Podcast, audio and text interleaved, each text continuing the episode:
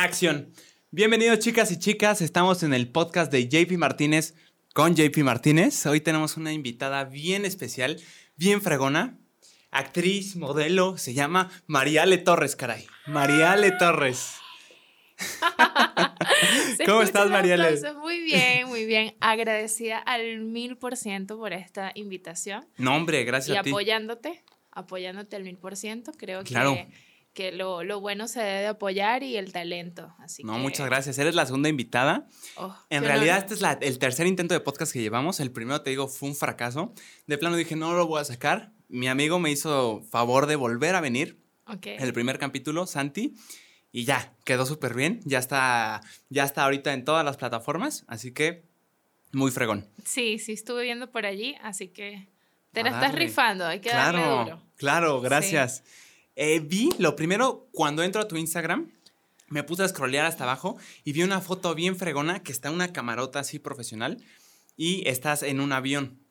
Así es. Es un comercial para Aeroméxico, me parece. Eso fue un comercial en el que pues este, tuve el placer de, de participar y ser la imagen principal.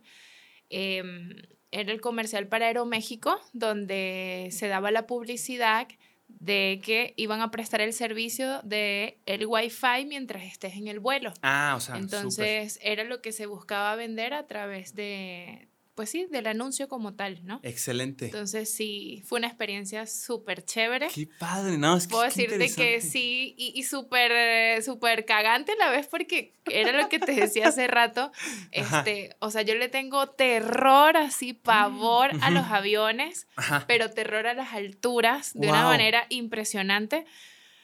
Y mira, o sea, ¿sabes? ¿Estás aquí? Yo dije, fue así como que quedé para el comercial, cuando me, me, me llaman y me dicen, mira, sí quedaste para el comercial de Aeroméxico. Wow. Y yo dije, ok, ¿sabes? Pensé que iba a ser así mm, algo muy de estudio, algo muy normal. Ajá.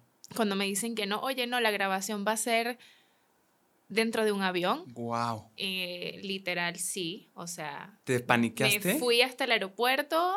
Entré así como que un poco en pánico porque sí, te digo, eso me tiene un poco a mí así como nerviosa Ajá. este, cada vez que topo con los aviones, pero sí puedo decirte que fue una experiencia única, No, hombre. eh, encantada, con personas súper profesionales en el momento, eh, que aprendí muchísimo. Puedo decirte que cada vez que, que he podido compartir escenarios y hacer producciones, he aprendido mucho. No, hombre, Entonces, qué padre. Eso es algo muy enriquecedor. Claro, qué fregón. Sí. Pero a ver, ¿no fue como en un avión? O sea, como en un avión hecho, producido. No, ¿O es fue un, un avión avión, real? real? de ellos.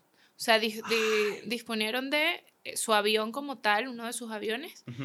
y eh, cerraron una parte del aeropuerto, como una esquinita, Ajá. ¿verdad? Y allí, o sea, Ahí fue llegaste algo tú. que ahí sí montaron las cámaras eh, y en los primeros asientos, obviamente, que están Sí. de...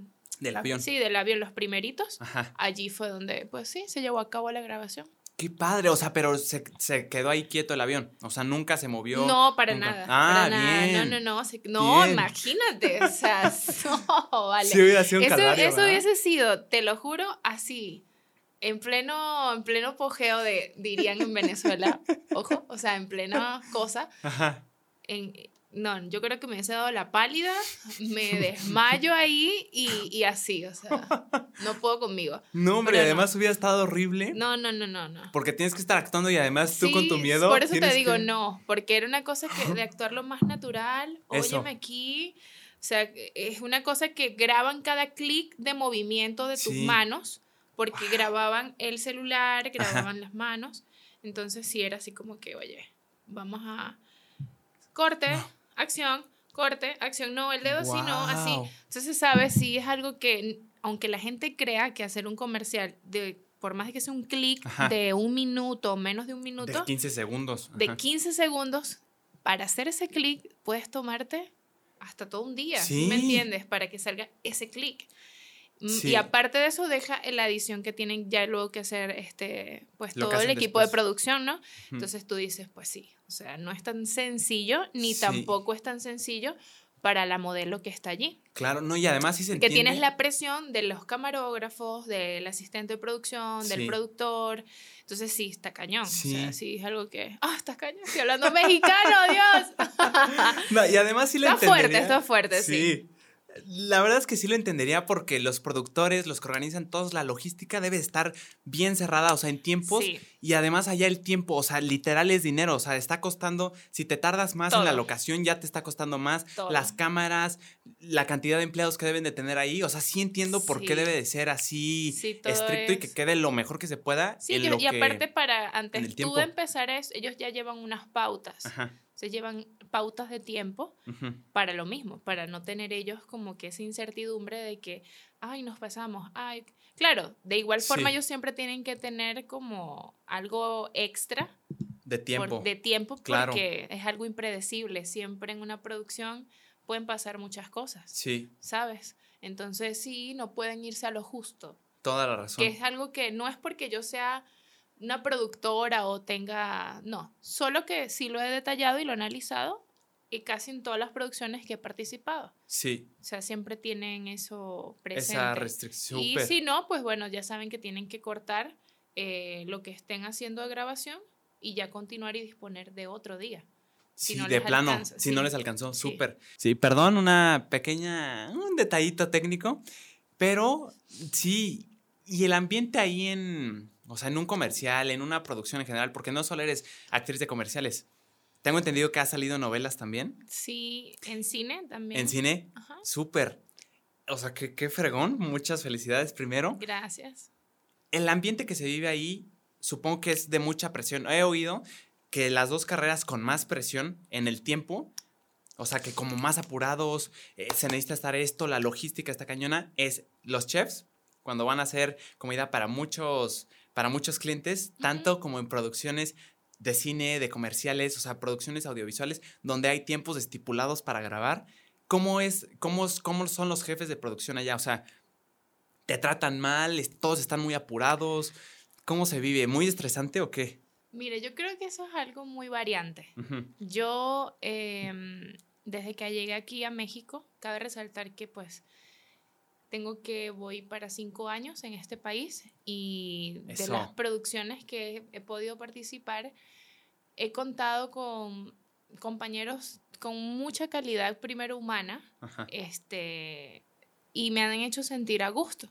Claro, también me he topado con personas no tan agradables, porque también he sido mm, testigo de tal vez de vivir ciertas etapas sí. y le doy, me, me abro a eso. O sea, no trato de no etiquetarlos a todos de que sean así, pero sí es un campo muy fuerte, es un campo muy difícil donde tú tienes que aprender a tener empatía con las personas con las que te rodeas, con las que trabajas, porque no es fácil. O sea, es algo que tú puedes y te llaman, y te hacen un llamado a las 5 de la mañana, ¿verdad? Sí, porque tienen que irse ponte, lo más difícil que a mí me tocó grabar fue cuando estuve haciendo la participación para la piloto, que fue con Televisa. Ajá.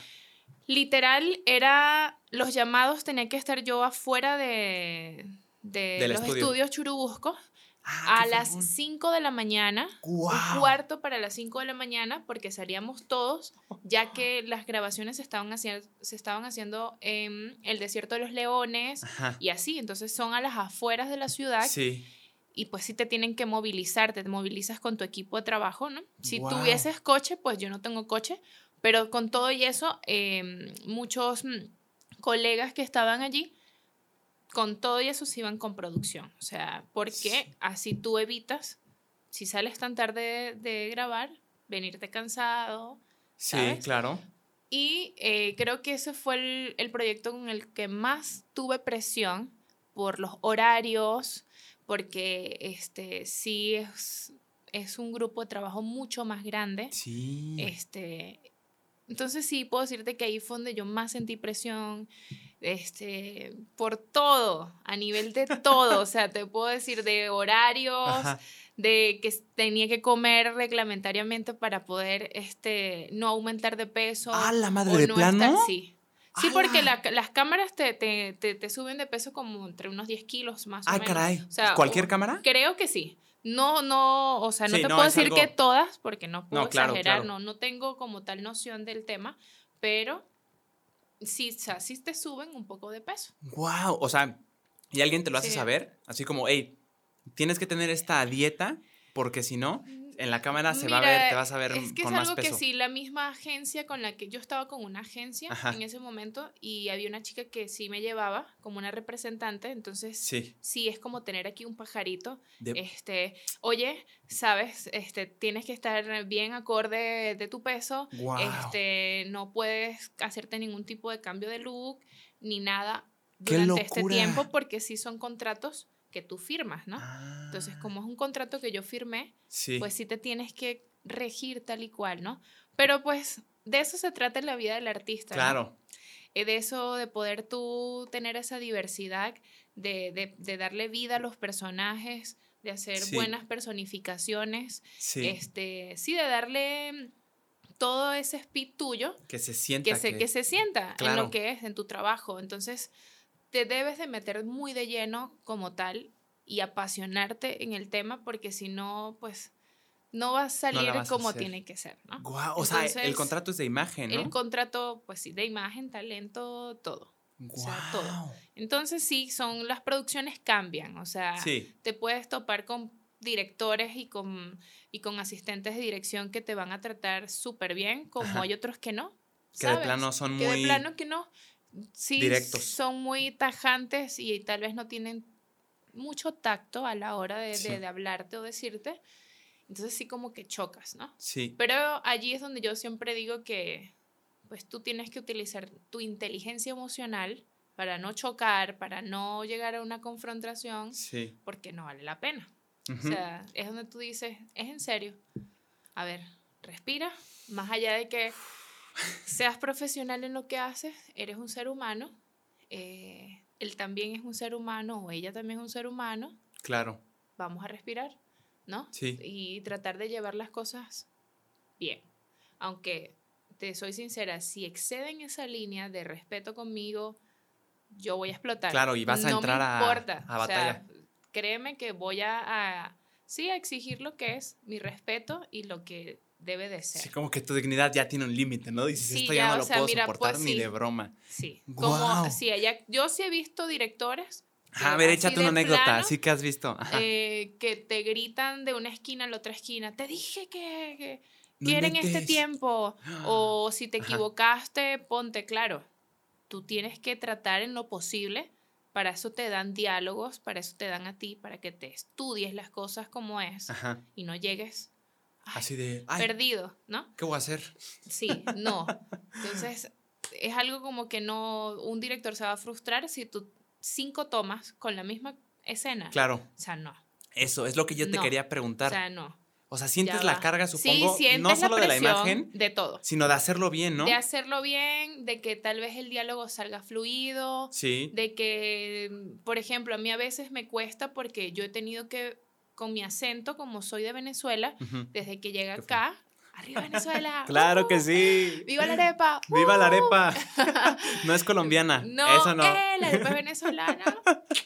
No, mira. Sí. De verdad que a mí sí me costó un montón, porque tuve que entrar a clases de oratoria, porque tuve que entrar a clases para poder este, saber utilizar el acento neutro porque si es algo que, es vital y se pide para las producciones acá. Entonces, a la hora de, yo hacer este, cine, televisión, eh, bien sea comerciales, tienes que hacerlo. O sea, es algo que, tengo aquí muy metido, ¿ves? Entonces, el, tratar de coordinar lo que te estás memorizando de las líneas de, que te mandan, ¿no? Eh, más el acento neutro, más los tiempos, eh, estar a cuadro, porque si te ponen la X en el piso y no te puedes mover de ahí porque ya te sale Porque la cámara está encuadrada. Está encuadrada, ¿no? Entonces, si te sales un milímetro, ya valió. O sea, la toma ya, no ya la toma no va a salir como el director lo espera, ¿no? Claro. Entonces, si tú dices como que, wow. Por eso te digo que esto es una carrera que para mí eh, no es fácil Pienso que mucha presión. Admiro en su totalidad a todos los artistas que se desempeñen de la manera que sea a nivel actoral, a nivel este, plástico, a nivel fotográfico. Em, es un gran trabajo. Pienso que todos los artistas que, que desempeñamos lo que nos gusta primeramente, porque eso se plasma en lo que haces. Sí. Mira, sí, es para mí total de admiración. Llena. Sí, porque son, son etapas o son profesiones en las que tú dices, pues bueno, lo estoy haciendo porque de verdad me gusta, no me, estoy, me están obligando, oye, tienes que ser a juro actriz, o tienes que ser como antes te lo metían en la cabeza, tienes que ser abogado, o tienes que ser médico, sí, tienes sí, que... Sí, sí, No. Es como puro amor al arte ahora. Es un amor al arte con responsabilidad. Claro. Porque tienes a cargo una responsabilidad de poder darle vida a producciones, de tú darle vida a personajes, Está de tú cañón. poder llevar este y plasmar este todo eso o sea, no tiene precio. No, hombre, es que de verdad yo no me lo imagino. No, no tiene O sea, yo, por ejemplo, hacer videos es otra cosa. Hacer videos en internet, tú tienes Son tus tiempos, son bien, cosas bien diferentes. Pero, por ejemplo, Sí. yo me imagino, y a veces literal no te sale una toma. No te sale, lo estás repite y repite, como que las palabras se te traban, no te sale como quieres, con la emoción que quieres, pero tú mismo te exiges a ti. Ahora que alguien te exija a ti mismo que no lo estás Sí. haciendo bien, o sea, ¿te, te ha tocado alguna vez en las que estés repite y repite una frase, una escena y nada más Sí. no salga? A mí ¿Cómo te sientes? me, ¿Qué mira, me haces? pas- fue súper cagado así, chistosísimo. Guau, a ver. Porque eh, a mí me tocó compartir con ciertos comediantes de acá, de México, Ajá. este, y eh, para mí era algo nuevo. O sea, yo dije, oye, de por sí ya aquí el mexicano utiliza mucho el albur, es algo Sí. muy entre ustedes Muy cultural. y es muy cultural. Pues oye, yo dije, a ver, tengo que empezar a aprenderme todo esto, sí, a entrar y empaparme sobre el tema porque yo quedé así desorbitada. Yo dije, ok, no voy a decir que no porque es una oportunidad que me están dando y aparte que yo audicioné para ese papel, Ajá. este, no le puedo tener miedo. Dije, Claro. o sea, yo me tengo que enfrentar a esto porque si la vida me está midiendo este rol es porque yo puedo con esto y con más. Claro. O sea, es cuestión de indagar, de investigar, de acercarme un poco más a lo que son, sí, la parte de la comedia de México es muy diferente a la comedia de mi país. ¿Sí? ¿De Venezuela? Muy diferente, sí. ¿Cómo, cómo- cómo- cómo crees que es? O sea, puedo decirte que, o sea, sí nos, nos parecemos en ciertas cosas, pero Ajá. Marca la pauta de la diferencia por el mismo hecho de que ustedes tienen muy arraigados sus palabras Sí, de acá, Claro, ¿verdad? como los slangs. Como, exacto, Ajá. como nosotros también lo tenemos. Entonces, eh, puede que nosotros seamos un poco más sarcásticos en ciertas cosas, con el humor negro un poquito, como Ah. también aquí lo hay, Sí, claro. pero eh, este, con su toque. O sea, pienso que tenemos mucha similitud, pero cada quien con su toque. Sí, no, y además las puras Sí. palabras, o sea, por ejemplo, ¿cuáles aquí cuando llegaste dijiste, qué carajos es eso? O sea, me imagino chido. eh, No, ya chido lo sabía. ya chido lo sabías, ya pero si es lo muy sabía. venezolano o... No, es, y no, es una palabra que en vez de chido utilizaríamos qué chévere. Qué chévere, exacto. Sí, qué chévere. Eh, ¿Cuál más? A ver, como padre, tal vez lo tenían. no, qué padre. ¿Qué padre? No, ¿No? eh, No, porque padre es como decirle padre al padre de la iglesia. Ajá, el sacerdote. O el padre de tu padre de tu, Tu papá, papá. Pero pues no, no, no es un vocabulario normal que lo utiliza. que se utiliza día a día. No, Fregón. ¿Qué fregón está esto? tampoco. ¿No? O sea, fregar me imagino que es Fregar como lavar los fregar la- platos. los platos, sí. ¡Wow! O sea, es que aquí como que las palabras tienen un buen de significados, ¿no? Sí. O sea, por es ejemplo, como, pedo. Es como Ajá. el ver, Sí, ¿tú sabes? sí, no lo puedes decir, ¿eh? Yo, no te ah, preocupes. bueno, la verga, Ajá. literal, aquí es el miembro del hombre. Cuando Ujú. tú te refieres en México y dices verga, Sí. pues obviamente la gente va a voltearse como que, ah, ok. De eso Ah. habla. Ti como que, como que te late, te, como que te gusta. Pero no. Regresamos, una pequeña falla técnica, pero estamos de vuelta. Ajá, estábamos hablando de la palabra. Esa palabra. La verge. Sí. Bueno, la verge, la vergis, Literal, aquí es una mala palabra, pero en Venezuela es algo pues como normal. Ajá. Porque podrías decir, verga, qué calor. Verga, qué arrecho está esto. Arrecho es como que decir como que es Qué una padre. palabra. Es como una expresión de, puedes decir arrecho, estoy arrecho de molesto, Sí. o, o arrecho de que, wow, qué impactante, ¿no? Qué padre Es- que... depende como con el tonito que lo digas y, sí. y la intensidad, ¿no? Como que agarra otros significados y lo dices de Agarra otra otro, forma. exacto, Wow. sí. O sea, por ejemplo, eso, verga. Si dices, verga, qué calor, Verga, es como, es como aquí en México, ¿no? Así como, ¡ay! O sea, una exclamación, o sea, Una como para darle, darle ese toquecito extra. Sí. Wow, pero allá no es nada grosero. No, para nada. Fíjate que Y no. muy común. es algo muy común, es algo muy normal, este, inclusive de una parte, una, una parte de mi país, este, que se llama Maracaibo. Yo soy de Barinas, ¿Ok? para los que sepan, llanera. Este, pero hay una parte, este, hay un estado en mi país que se llama Maracaibo. Entonces, los maracuchos hablan muy, vergación, mijito, qué calor. Vámonos. Vergación, qué, qué molleja, vergación. ¿Vergación? vergación. Ok. Entonces, ves eh, el tipo de, como puedes llevar la palabra y puedes transformarla Con otro, a otra cosa. a otra cosa. ¿Y qué entonces, significaría eso, por ejemplo? Vergación. Es como exclamación. Es- sigue es siendo. lo mismo, viene siendo como una exclamación. ¡Wow! Y tú dices así como que, ok.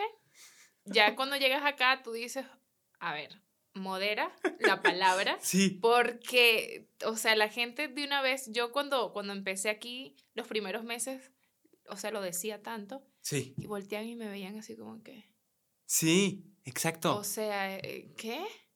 Cállate, qué, qué mal hablada eres, o sea, ¿qué te pasa? Wow, sí, pues sí. Sí, Pero, por ejemplo, lo usabas así normal, así como, verga, ¿cuánto tarda? Algo así. algo así. Y la gente piensa, ay, qué grosera esta. Así es. Wow. Sí, pero el es que trasfondo, para que sí tiene- sepan, o sea, en mi país algo normal, sumamente normal. Fíjate qué palabra. curioso, ¿eh? Qué Sí. curioso. No, y aquí sí se nota como, ay, sí se oye medio mal hablado, se oye sí, groserón. Sí, completamente. Ajá, y más como se asocia justo Pero al miembro cuando, masculino. sí, cuando ando en mi, en mi mood, yo le llamo mi mood más sincero, Ajá, que me salen subtítulos en mi cara, sin... olvídate que la voy a decir claro. y no me interesa si me escucha, si dices, no, esta tipa es súper mal hablada. No te interesa. vale, O sea, no me importa. Claro. Lo voy a decir porque así me sale desde, lo, desde el alma, desde el fondo del alma. Wow. Sí. En Qué realidad, fregón. yo creo que me considero, pienso que soy una persona muy tajante al decir lo que pienso. Muy directa Sí, muy a lo que directa. vas. eh, no me gusta andar con mucho titubeo. de, rodeos. No, papi, eso es calientico. Directo a lo que vamos. Fíjate, qué admirable. y La neta, yo no soy así, ¿eh? A mí me gusta mucho, el- no, más bien no que me gustes, yo soy mucho de acolchonar cosas. Ok. Haz de cuenta, yo sí le doy la vuelta, le doy rodeos, no soy directo así como de, hey, pásame eso, porfa. Soy, oye, ¿me puedes pasar eso, porfa? O también uso mucho la palabra, eh, si quieres. O sea, eso, eh, pongo el, o un si quieres antes de, o sea, como, si quieres, pásame eso. O sea, si me entiendes, no te digo, "Eh, pásame eso. Me siento grosero, me siento mala onda. Y el primer invitado, Santi, los dos somos de aquí, de México, también se sentía como muy directo, pero dice, o sea, cuando tengo prisa, cuando quiero las cosas ya, o sea, sí las digo así, pero la neta a mí me cuesta un buen de trabajo, eso es bien admirable, decir las cosas así como son directas, está fregón. Sí, pero pues fíjate que estás diciendo algo, o sea, puede Ajá. ser directo, pero con respeto. O sea, Claro. puede ser directo, pero con educación. Sí. O sea, el tú ser tajante, el tú ser directo e ir al grano no significa que tengas que ser vulgar, no significa que tengas que ser em, malintencionada con la otra persona, ¿no? Sencillamente es ir directo al tema que tiene que ser, sin darle como mucho preámbulo a la cosa. mucho- Totalmente de acuerdo. No, o sea, e- eso es como... Perdón, regresamos otra vez de, una, de un pequeño soporte técnico, pero sí, tienes razón. Y eso es lo que a veces no diferencio, como que relaciono mucho ser directo con ser grosero y no es cierto, no necesariamente. Tú puedes decir perfectamente, amablemente, oye, pásame eso, por favor.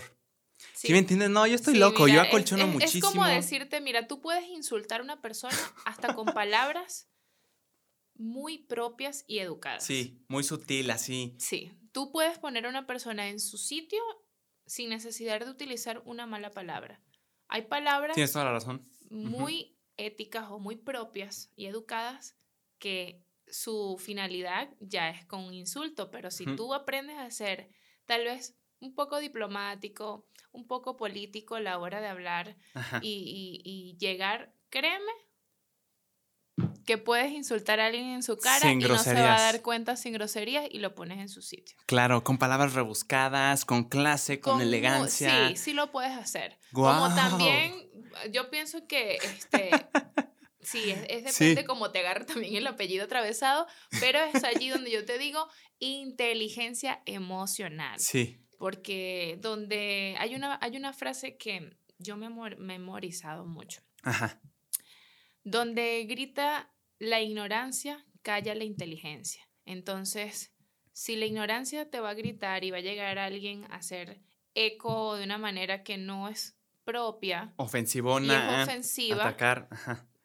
¿para qué ponerte a la par? O sea, ¿para qué chocar? ¿Para qué caer en ese terreno si Sí. tú no vas en esa energía? Sí, sí, ¿sabes? es cierto. no vas a tener ningún resultado de allí jamás. Entonces sí son cosas en las que o tú aprendes a tener en- inteligencia emocional por tu bien, porque es por tu bien, no es por la otra persona, es por ti mismo. Claro. O sencillamente caes en la ignorancia del terreno ajeno y Sí. ahí vas a quedar nadando en la ignorancia. Sí, o sea, te pones a su nivel. Sí. Supongo que es por un tema de ego, ¿no? O sea, por ejemplo, si alguien me insulta, creo que es muy de Pero mexicanos es que es eso lo que ponerte, te digo. ajá, al- exacto, sí, como sí, que es dices, ¿cómo me estás ofendiendo una. a mí? La gente que vio ahora tiene que ver cómo yo te la regreso a ti y que yo soy más fregón que tú y te voy a poner en tu lugar. Puede ser, puede ser fregón, obvio que sí, pero de una manera Con clase. inteligente. Tienes toda la razón. Inteligente. La Y está cañón, ¿eh? Sí. La verdad no creo, o sea, yo no me veo así insultando con clase. Mm. Ni yo tampoco creas. Yo a mí se me sale Sí, a veces. mi apellido atravesado. Yo cuando. No, y ahí te voy. Ta, ta, ta, ta, me pam, pam, y esto y vale, no me interesa. Como cómo, metralleta. cómo te llega, sí. Guau. Este, y para eso, pues sí, prefiero ya. Cuando me veo en ese plan, me doy media vuelta y callo. Continuar. Sí, mucho mejor, más Sí. fácil. Trato de evitar. Oye, Mariale, y regresando al tema, tú me decías que estabas en una agencia, eh, hiciste ese comercial, ¿cómo fue el casting? O sea, ¿cómo sabes de los castings?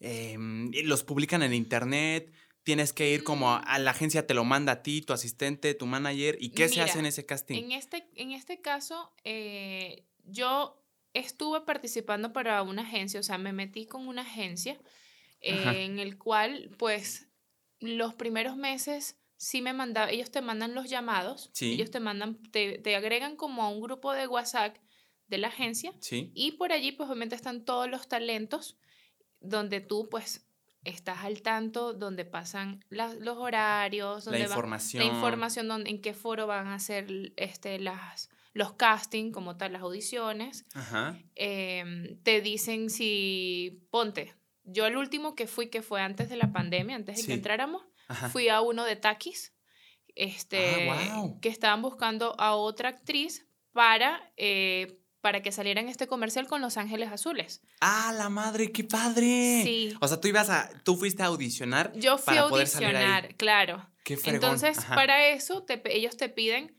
ah, mira, te debes de traer un producto de los taquis, de la bolsa azul de fuego, taquis fuego. ¿Tú los tienes que llevar? Entonces tú los llevabas. ah, sí. caray. Entonces tú llevabas tus taquis de la bolsa chica o hice ese, el de taquis y hice el de Halls.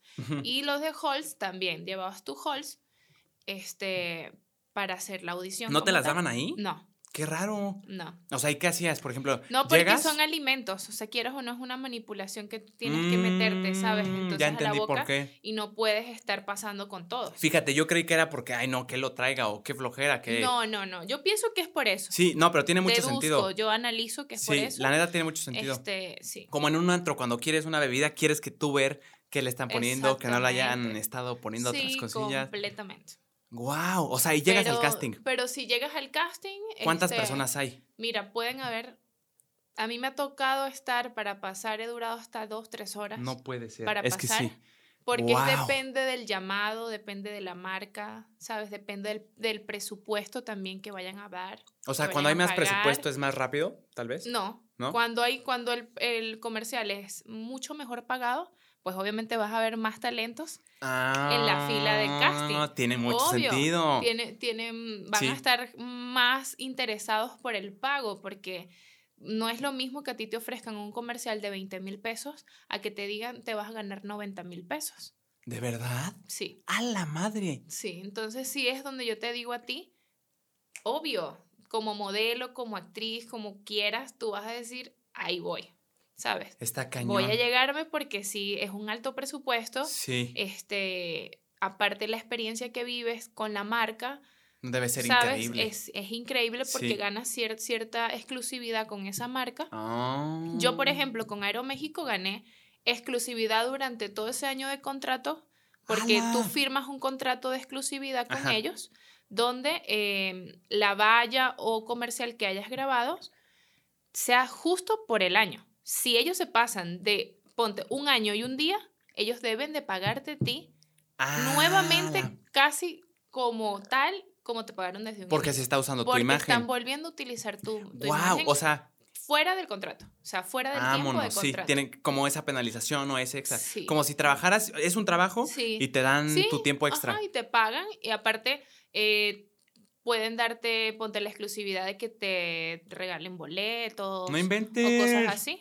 ¿A ti te regalaron boletos? En mi caso no. Ok. Yo no, yo no, no apliqué en esto, Ajá. pero eh, el pago mío pues fue remunerado de otra manera. ¡Qué fregón! Entonces sí estuvo, o sea, siempre tiene, tiene un buen, una buena ventaja. Claro. ¿Sabes? Todos estos proyectos, solo que si tienes mucha competencia y tienes que Sí. ser constante de ir a tus audiciones, de que la gente est- estés al ojo de, de las personas, digan, ah, este es constante, Vámonos. o este sigue viniendo, va- vamos a darle tal vez la oportunidad. Que como también ubiquen. hay, sí, como también hay producciones que ya están arregladas, Claro, ya tienen a que sus ya actores. tienen a sus actores y eso está válido, ¿no? Claro. Entonces, pues chingón, o sea, ahí aprendes mucho. Yo aprendí junto con esta agencia al inicio, ya luego me fui con una chica que me, re- me estuvo representando. Ajá. No tuve la mayor experiencia buena con ella, en realidad. Sí, porque esto es un campo de trabajo en el cual a ti te pueden estafar, ¿sabes? Y te pueden, te pueden robar, te Eso, pueden tocaste un utilizar. sí. Ustedes, mujeres, hombres que estén en- iniciándose en este campo, tienen que tener mucho cuidado con las personas que se metan. Las estafadoras. Porque literal te pueden robar de cada proyecto que tú estés metido en cada Sí. cosa, con el simple hecho que te quiten un porcentaje así, así sea el mínimo, fuera de lo que tú hayas arreglado con tu representante, ya es robo. ya es robo. sí, o sea, claro. Ya eso no está bien, ¿sabes? ¿Cómo estafan, María? O sea, ¿cómo es lo más común? O sea, te dicen un precio, pero en bueno, realidad eh, era voy a más. hablar de mi experiencia. Sí, claro. El- en literal a mí lo que me sucedió, y Ujú. fue ya casi que con este, con el comercial que hice, Ajá. que, que ahí fue donde ella yo... Dijiste ya hasta aquí. O sea, sí, ya me Sí. di cuenta y dije, o sea, ya, qué, qué pedos, o sea, esto, esto no está bien, eh, Sí. esto no es normal, Claro. porque si, si a ti te compete el 10% de mi ganancia, ¿por qué chingados tú te vas a ganar el 20%? O sea, Claro. ¿Por qué te vas a agarrar 10% más? Ya había algo Que a ti pactado. no te compete, que es algo que ya va estipulado en un contrato Sí, y que tú, ya hemos, tú y yo ya hemos hablado, ¿sabes? toda la razón. Entonces, sí, está en mal plan porque tú como talento, o sea, yo como actriz, como modelo, si yo me levanto a las 4 de la mañana y tengo una preparación previa Sí. para todo lo que me voy a calar en un set de grabación que puedo estar hasta 12 horas metida No inventes. ¿En un día? en un día. ¡A la madre! en ¿Eso no es día- ilegal? Según yo son como A ocho ver, horas, amor, ¿no? estamos en Latinoamérica. ¿Qué pasa? Eso, Sí. eso, eso, Qué sorprendente. ¿12 horas de verdad? sí. Con- obviamente con Puede tus tiempos ser, de o sea, receso. Claro, claro. Obviamente cabe resaltar que tiempos de receso, Claro, tiempo de que te tienes que el vestuario, maquillaje, el peinado, toda la cosa. claro. Pero es trabajo, o sea, es presión que igual tú sientes ahí, que tienes que estar allí.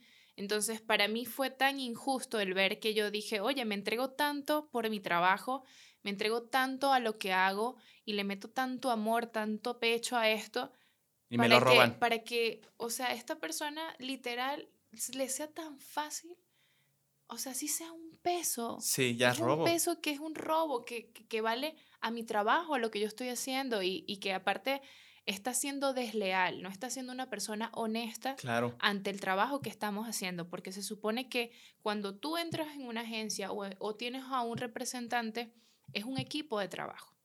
Y es un equipo de trabajo que conlleva responsabilidad, que conlleva respeto, que conlleva que tengan que ir de la mano como una llave para que puedan fusionar y Claro. poder seguir produciendo. Por supuesto. Porque no es solamente el talento el que se mete dinero al bolsillo, también es la persona que está trabajando contigo de la mano, ¿ves? Sí. Entonces, por eso fue que yo, en ese momento para mí fue un choque, te voy a ser sincera, eh, yo me desmotivé mucho en ese momento sí. porque ya entras en incertidumbre, en que no sabes sin confiar en otra persona, En que todos pueden en ser que así. todos pueden ser así, Sí. entonces ya no fluyes igual, o sea, ya no es lo Toda la- y ya te distraes en otras cosas que ni Y siquiera te competen en tu chamba. Exactamente. Qué horror. Pero a ver, ¿cómo, cómo es la estafa? No.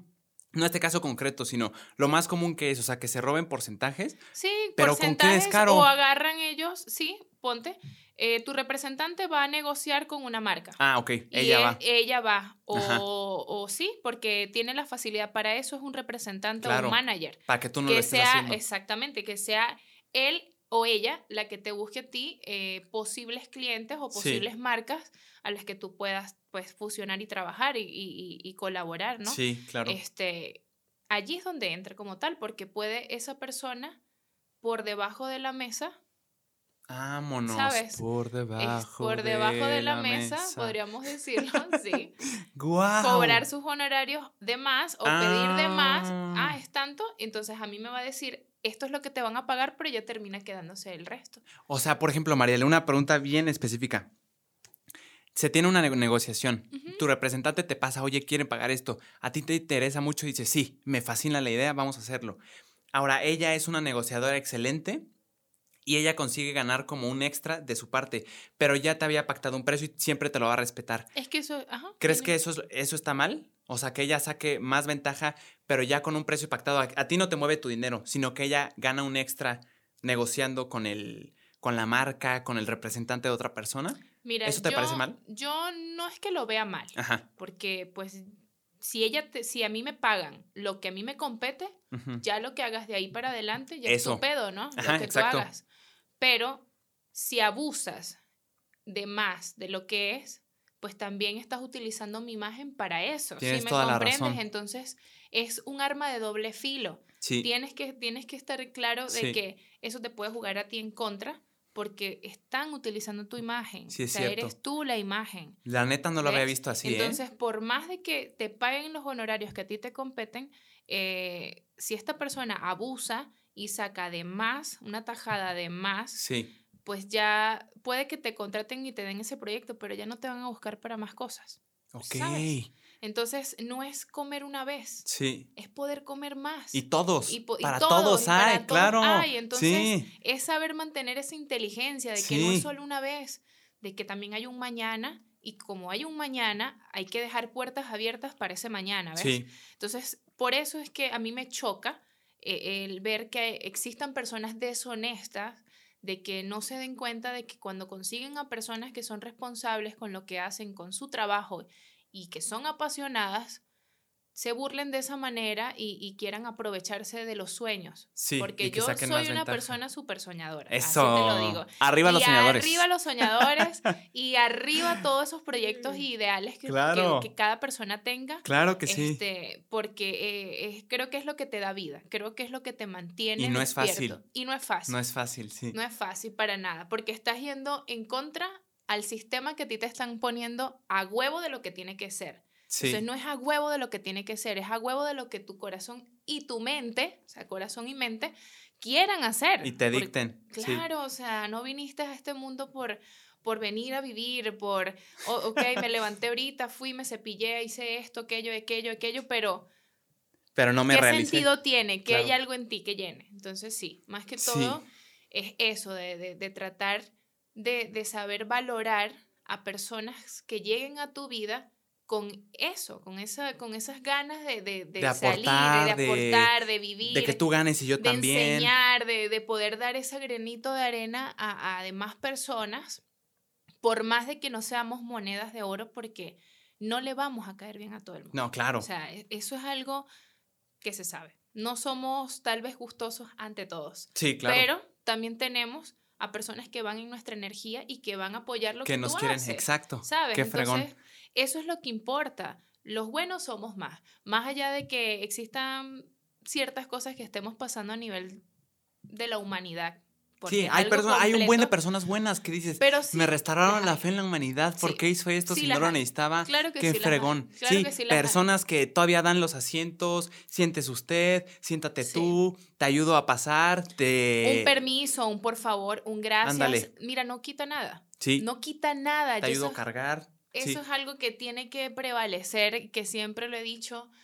Mira, a mí, por ejemplo, me critican mucho y a veces me dicen, mira, Mariale, este, no digas a veces tantas groserías o, no seas tan ordinaria en ciertas cosas. Te porque- critica por eso, por sí, groserías. Porque a veces se me sale, pero es porque, te soy sincera, de donde yo vengo es algo tan normal y tan corriente tú hablar así a lo que vino, ¿no? Directito. Y yo he tenido que sí, oye, ya, a ver, Mariale, respira y sabes que tienes que a veces como que pensar lo que vas a decir porque a veces soy tan sin filtro y me voy a lo que es. ¿Aquí en México te pasó? O sea, que te dicen, eres muy grosera. A veces sí me han dicho. Pero qué que- raro, ¿no? Como que siento que el mexicano es muy grosero. O sea, Pero es que depende de qué estratos, porque sabemos que aquí en tu país Sí. Está muy acentuado el tema de los estratos. Entonces, aquí, De las clases. De las clases. Sí. Es un tema que yo cuando llegué, yo dije, wow. ¿Te sorprendió? Definitivamente sí. Ah, En Sí, Venezuela no en lo ves mucho Venezuela- así. No, porque en Venezuela era o eres rico, o eres pobre, o eres clase media o eres pobre. Vámonos. Rico, clase media o pobre. Una de dos. Y aquí clase media alta, Aquí clase es baja algo baja. que sí, que, que, que desvaría mucho y que, ¡Qué por curioso! ejemplo, es como que muy difícil tu ver a gente del estrato muy alto con gente de clase media o con gente de clase Ah, baja. Esto aquí en México tú lo percibes. Sí, lo he percibido. Tiene mucho. mucho sentido, ¿eh? Muchísimo. Tan lo solo las escuelas, por ejemplo, las escuelas privadas, pues la mayoría obviamente son de quien las están ahí los que la pueden pagar y hay uno que otro de una clase social más baja que no tiene absolutamente nada de malo, simplemente no lo puede pagar, pero ves poquitos. Y sí, Sí. como que se vuelve, como que se encierran en ambientes diferentes. Ah, esta escuela es privada, eh, de ricos, esta escuela es como más barata, de Sí. pobres, o sea, como que sí tendemos a clasificar y a como dejarlos en una burbuja, ¿no? Tienes Así toda la razón. Sí, así es. Entonces, ¡Qué locura! sí es una cosa que, que tú dices como que, ok, tal vez yo e- en mi país sí, obviamente eh, existen Clases. las clases que te dije, pero, o sea, siempre era algo, yo tuve amigos de todo tipo y he tenido amigos de todo Muy, tipo. muy diverso, o sea, Yo sí, soy, yo sí soy una persona que yo puedo tenerte amigos o puede ser un gran abogado, un gran ingeniero o una gran odontóloga o puede ser un recoge de latas desde la calle. cla- eso Ah, está bien. Desde ahí fregón. tengo yo amigos hasta lo más que tú no Como debe de crees. ser, la Porque neta. sencillamente tú consigues personas que te pueden enseñar, Sí, que tú dices que te aportan. aportan, suman. No, no todo en la vida es, es material, te aportan a nivel de sabiduría, claro. a nivel de experiencias, sí. porque yo pienso que si tú puedes aprender a través del espejo ajeno, está Ya la hiciste. Y de todos se vuelve y aprendes muchísimo. Aprendes mucho. Y siento que lo percibiste mucho, Sí. Mariale, aquí específicamente en Querétaro. Siento que es un estado, una ciudad que tiene años de tradición y que sí, como tú dices, las clases sociales están muy marcadas. Sí. O sea, por ejemplo, un ejemplo bien claro es, hay fiestas donde, por ejemplo, a mí no me invitan estando en una escuela buena, en una escuela privada, en una escuela de dinero donde hay gente de dinero, y sí se nota como que tienen su grupito y de ahí no salen, no aceptan a alguien más tan fácilmente, a menos que como que de alguna forma los convenzca que pases como este filtro, como si fuera un casting. Eh, entonces creo que sí, Sí. aquí en Querétaro se da mucho eso, no sé por qué, pero sí se siente feo. Luego decir, ok, me puedo juntar con alguien de ahí, pero en realidad no soy parte de su grupo, no soy parte de su ambiente, como que separan ambientes, ¿no? Ah, voy con mis amigos, eh, no sé, no sé cómo lo piensen, voy con estos amigos, voy con estos amigos que no sé si lo piensen por cuestión económica, por quién les caiga mejor, que seguro sí, no todo creo que sea dinero para, Sí, para, este tipo poder, de personas, sí. pero sí está bien curioso y creo que sí es muy Sí, tradicional, específicamente aquí de Querétaro, ser elitista, a veces Elitista. clasistas. La neta, yo, yo he, o sea, yo por ejemplo antes usaba mucho la palabra naco, súper mal usada y la neta lo admito, no me da miedo. Mal usada. En la ignorancia sí. o sea, naco de refiriéndote a cómo se ve, a cómo se viste, no tener dinero. Ya, estás, ya estás eh, literal queriendo descalificar a la otra persona con una palabra que y por una Ni estupidez. sabes, o sea, es una palabra tan estúpida que yo digo, naco o dile pinche gato, así como dicen aquí en los bajos mundos, pinche gato. Es una mejor a palabra. a los que en realidad, como tal, como persona, no por lo que tengan, sino por, la cómo son en, la espíritu, como persona. Exacto. Óyeme, Sí. Puedes ser un gran abogado. Eso. Puedes ser un máster. Y puede ser un naco. Pero como persona eres un naco. Como que la actitud es lo que te dice, no, tú eres naco. Basura, evidentemente. Eres nada para lo que tienes que tú ser y lo que es real. No es lo que tengas que ser, porque nadie te puede decir qué ser, pero, pero sí, o sea, saber tener empatía y tacto al respetar a que tenemos pensamientos distintos, a que cada uno vino a aportar un granito diferente, a que existe la diversidad, a que literal si tú ves esto azul y yo lo veo negro, qué bien, qué bien que tú lo ves azul. perspectivas. Vamos a fusionar a ver qué tal sale este azul con este negro, respetando nuestros ideales y respetando todo, o sea, desde ideales hasta todo. Sí. Entonces sí puedo decir que, que va más allá de lo que tú tengas. Sí. Es algo más de, de acá. Y yo me declaro culpable, ¿eh? lo llegué a usar muchísimas veces cotidiano,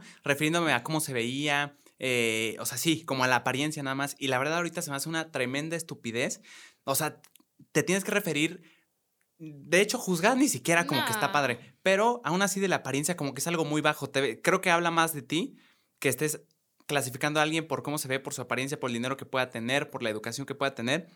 Habla mucho más mal de ti que de la persona que ni siquiera ni siquiera se fija en eso. Por ejemplo, Slobotsky de la Cotorriza decía que la palabra naco para él la entendía, o sea, tú eres naco por tu actitud, no por tu apariencia. Por tu apariencia. O sea, lo que decías tú, si tratas mal a la gente, eh, actitudes nacas, por ejemplo, escupir en la calle, cosas así. basura en la calle. Así seas rico, así seas pobre, así seas lo que seas, así seas abogado, así seas un letrado. Mira, desde un buenos días.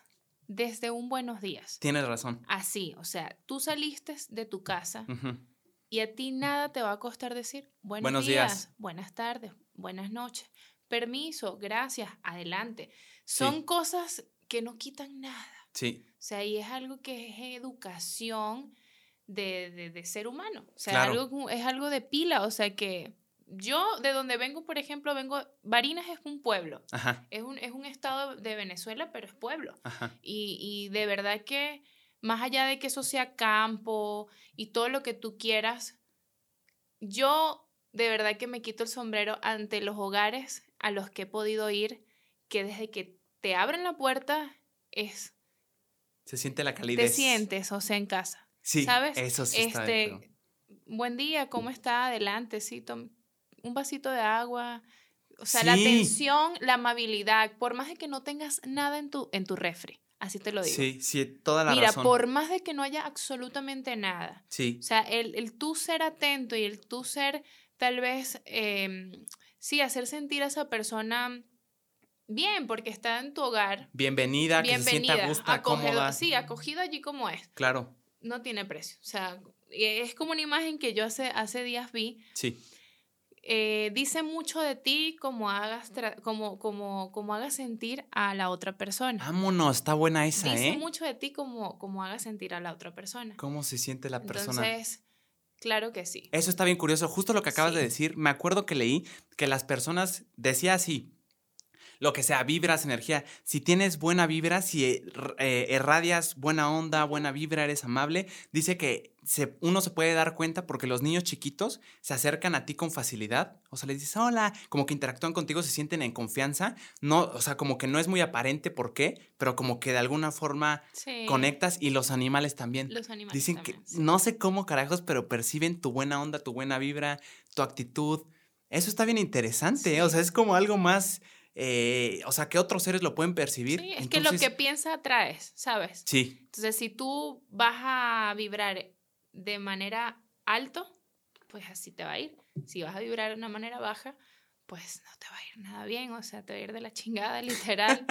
o sea, no, no va a haber algo que tú te sientas tranquilo, tal vez sentir tranquilidad, ¿no? Claro. Eh, y tengas o no tengas en el momento las cosas como quieres que se den, tienes que sentirte seguro de que va a pasar. Claro. O sea, de que va a pasar, de alguna manera va a pasar. Sí. Entonces, eso tiene que ser tu seguridad de mantener la fe en ello, de mantener la fe en ti mismo, porque si no hay fe eh, en mi ideología, porque yo creo en un Dios, indiferentemente no soy una mujer religiosa, estar metida en una iglesia ni nada por el estilo, ni me baso bajo una religión, pero sí creo que existe un Dios y creo que existe una fuerza suprema eh, y que somos energía ante un universo entero. Entonces, por más de que seamos esa energía, pues tenemos que utilizarla para lo que es. Eso. Entonces, eso. Hay que darle la potencia con todo. Eso. Este, darnos la oportunidad también de que si nos bajoneamos, eso es parte también de nuestro crecimiento tenemos que aprender a conocer la, oscuridad para poder saber el tamaño de la luz que nos corresponde. Está buena esa, ¿eh? Entonces, sí, sí, es algo que, creo que tiene mucho más poder ante, ante lo demás. Claro. Que es lo que debemos de fijarnos más y darle eh, el plus, darle la fuerza ante... Sí, ante lo demás que haya podrido a tu alrededor. Porque Negativo, oscuro, claro. Siempre lo va a haber. Por ejemplo, Roberto Martínez, refiriéndose a las Roberto Martínez, que tiene su podcast creativo que está bien fregón y cosas, él dice mucho que la religión, él no cree en Dios, pero dice que él está súper de acuerdo o le gusta que las religiones tengan un fin práctico. O sea, que de nada sirva que estés predicando, que sepas muchas cosas, mucha teoría, si no lo llevas nunca a la práctica, si no eres amable con las personas, si no eres bondadoso, si no eres caritativo, como que de nada sirve y estoy bien de acuerdo con eso cada quien puede tener su religión. Ah, Ahí estamos otra vez, una pequeña falla técnica, pero sí llevarlo como a la práctica. Mm. O sea, no interesa en qué creas, pero, o sea, la gente percibe cómo la tratas, sí. cómo eres con los demás, sí, cómo eres con, ah, como la, atención al detalle. Creo que ese fin práctico está bien interesante y lo que puedas sacar de lo que creas está increíble. Sí, total. En su totalidad creo que, que apoyo ese, esa ideología. Ese pensamiento. sí. Sí. Está Totalmente, sí. Está muy buena. Y por ejemplo, ahorita que decías de la gente de pueblo, la gente de rancho, no podría estar más de acuerdo contigo. Tú decías allá en Venezuela, creo que es muy latinoamericano que la gente sea bien cálida, muy, muy cálida. Por ejemplo, yo llegué a ir de misiones o cuando vas a un pueblito, no sé por qué, pero es increíble lo buena onda que es la gente, lo amable que es sin necesidad alguna parece que no es por conveniencia de absolutamente nada, es muy cálida, te sientes bienvenido y como tú dices, te ofrecen de comer aunque no tengan, que muchas veces ni con tus amigos pasa eso. Siento, no sé, creo que valoran mucho más, tienen mucho menos, pero valoran mucho más lo que tienen que nosotros que a veces podemos tener mucho más como que lo vemos más sencillo, más X, pero siento que le sacan jugo a todo y eso es increíble, o sea. Sí, la calidad humana diferente. Sí. Así te puedo decir. Yo, por ejemplo, en el hogar que yo me crié, gracias a Dios, pues fue un hogar que nunca me faltó nada. Este, siempre hubo abundancia en todos los sentidos. Em, y, por eso tal vez yo siempre lo, noté, de ver que la calidad de personas o la calidad humana que, somos, porque creo que todavía existe ese venezolano. Claro. Te voy a ser sincera. Ahorita que, que hablo, hablo de donde soy, pienso que aún existimos como calidad. Que sí, que ha habido mala racha, que han existido de un tiempo para acá situaciones que, se han, que han hecho que tal vez nos tornemos de otra manera, ¿no? Y que seamos vistos de otra manera. Sí. Pero somos más que eso. Claro. Así lo, lo, digo. Somos, en su totalidad, somos más que eso. Yo me, me recuerdo que yo me crié eh, bajo mucha calidad. Estudié con españoles, árabes, chinos, mexicanos, eh, portugueses. Internacional. Mira, yo tuve en... Eh, de todo. Sí, de todo. Compañeros de todo tipo. Por eso a la hora de, como tal, de salir, yo, yo digo, en mi país no existía ese tema de la xenofobia.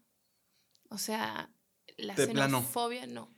O sea, como de raza. No, no, o sea, de, de, de que, ah, porque eres chileno, ah, ¿Y eso lo sientes aquí en México? chileno, no, para allá ¿O te refieres a países extranjeros como donde, Estados Unidos? mira, donde he ido. Yo he, yo he sufrido xenofobia, tanto en Colombia, que fue el primer país donde viví. ¿Xenofobia en Colombia? En Colombia. ¿Pero cómo? Súper loco. ¿Qué te Sí decían me o qué? pasó. Y aquí también. En Colombia Ajá, tuve la oportunidad, obviamente, como todo inmigrante, cuando está nuevo en un país, Ajá. nos toca pues empezar desde abajo Claro. y entrarle desde abajo. Yo, aquí donde tú me ves, gracias a Dios, Eso. tuve la oportunidad de sacar este, mi carrera universitaria. ¡Vámonos! eh, prepararme porque eso sí, Venezuela en sus tiempos fue un país próspero eh, a nivel educativo y a nivel de muchas cosas. Entonces, es bellísimo, aparte. sí. Digo, nunca he ido, pero No, hay no, fotos eh, que dicen No, que no, es Venezuela es un padrísimo. paraíso. Definitivamente es un paraíso. Guau, Manejado, bueno, a su manera, pero es un gran paraíso. ¿Y cómo te sentiste discriminada en Colombia? O sea, En Colombia, literal, cuando me tocó trabajar en un lugar mm, nocturno, fui mesera. ajá. Entonces estuve trabajando allí como mesera y para no hacer el cuento tan largo, llegué a atender una pareja en una mesa y eh, la chica que estaba allí, eh, yo, sí, buenas noches, este, ¿qué desean pedir Ordenar, y ajá. ordenar y tal? Y ella cuando me escuchó hablar, pues obviamente yo vivía en Medellín. En Medellín hablan un acento, pues vea parce. pasó, Habla así, parce? pues vea papito, vea pues. Hablan Sí. así como calladito. Sí, Sí, o sí sea, tienes toda la razón. Y yo, así me vaya a ¿Qué Narnia, pasó, parce? mi acento, mi amor, soy venezolana raja. Eso. Vaya a donde vaya, déjate de orgullosa. vainas, así siempre lo voy a decir, no me interesa. No, o sea, es algo que claro. yo llevo en Llevas mi sangre, si me entiendes. Es, Es, que es- es muy, obviamente es natural. es muy difícil que sí, que se te pegan palabras, que, que obviamente llegas a una cultura diferente y, y Sí. ya Como que tú te adaptas. te acoplas y te Ajá, adaptas, ¿no? Sí. Pero más allá de que tú cambies ese acento, es que no, yo no puedo. O sea, Sí. en general, yo no sé cómo le hacen otras personas, de verdad, pero yo no puedo. Para lograrlo. y ella eh, notó mi, mi, mi, Era una pareja, mi ¿verdad? acento, si En un era una pareja. Ajá. Entonces ella voltea así, ¿no? De manera despectiva, mira así, ¿no? Así como de arriba abajo. No Eh, inventes. y me dice, ¿eres venezolana? Y yo, sí. Sí, parce. No, que parce, ¿no? Yo sí. Entonces ella me mira y me dice, ah, ok, bueno, entonces no quiero que me, que me, atiendas tú. No es cierto. Por favor, quiero que me atienda otra persona. No es cierto. Y yo, ¿qué? Yo así, yo quedé así. Yo, ya va. O sea, tuve un colapso mental en el momento, mis cables chocaron y yo dije, le respondo mal, la mando a la vez.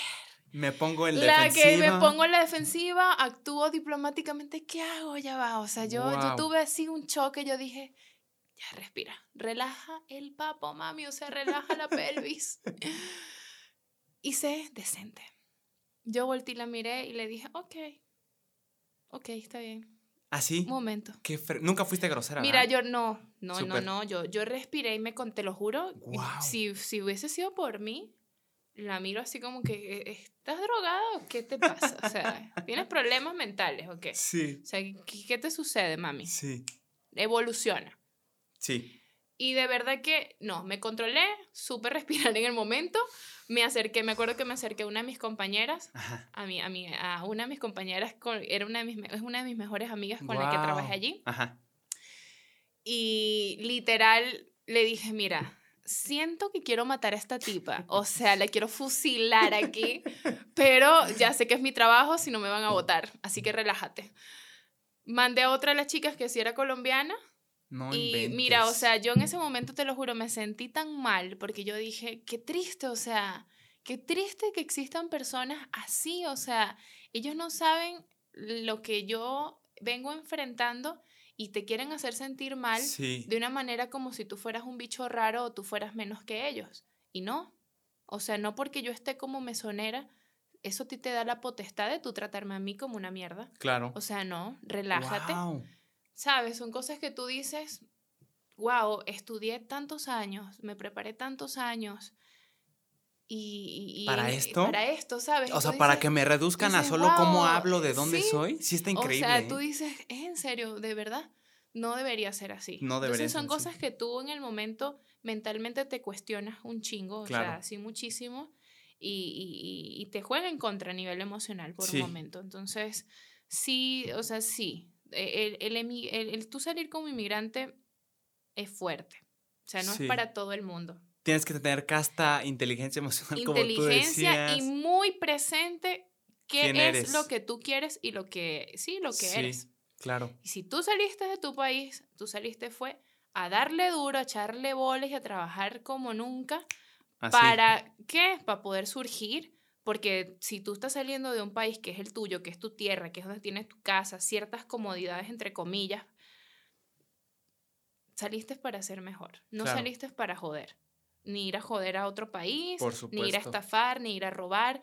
Bueno, esa es mi ideología. Si llegas como con un nuevo espíritu, ¿no? Como Tú, que de querer a ver, chambear, de querer, de querer darle, de querer salir adelante. Entonces, Sí, cuando te topas con este tipo de cosas, tú, pues, quieras o no, sí, eso te baja un poco el cabiz. Tú dices, conchale, o sea, te desanima. sí, te desanima en el momento, pero ya luego, como que, a ver, yo me hago más fuerte y vamos para adelante. ¿no? Excelente, como debe de ser. Así es, y creo que así he, he tratado de ver siempre las experiencias en mi vida, los escenarios que la vida me ha puesto Ajá. y que sé que vienen muchísimos más y sé que Dios me está preparando para todo eso. Eso. Sí, porque todo esto, los escenarios que tú vives te preparan para el presente, Sí, para no, el futuro.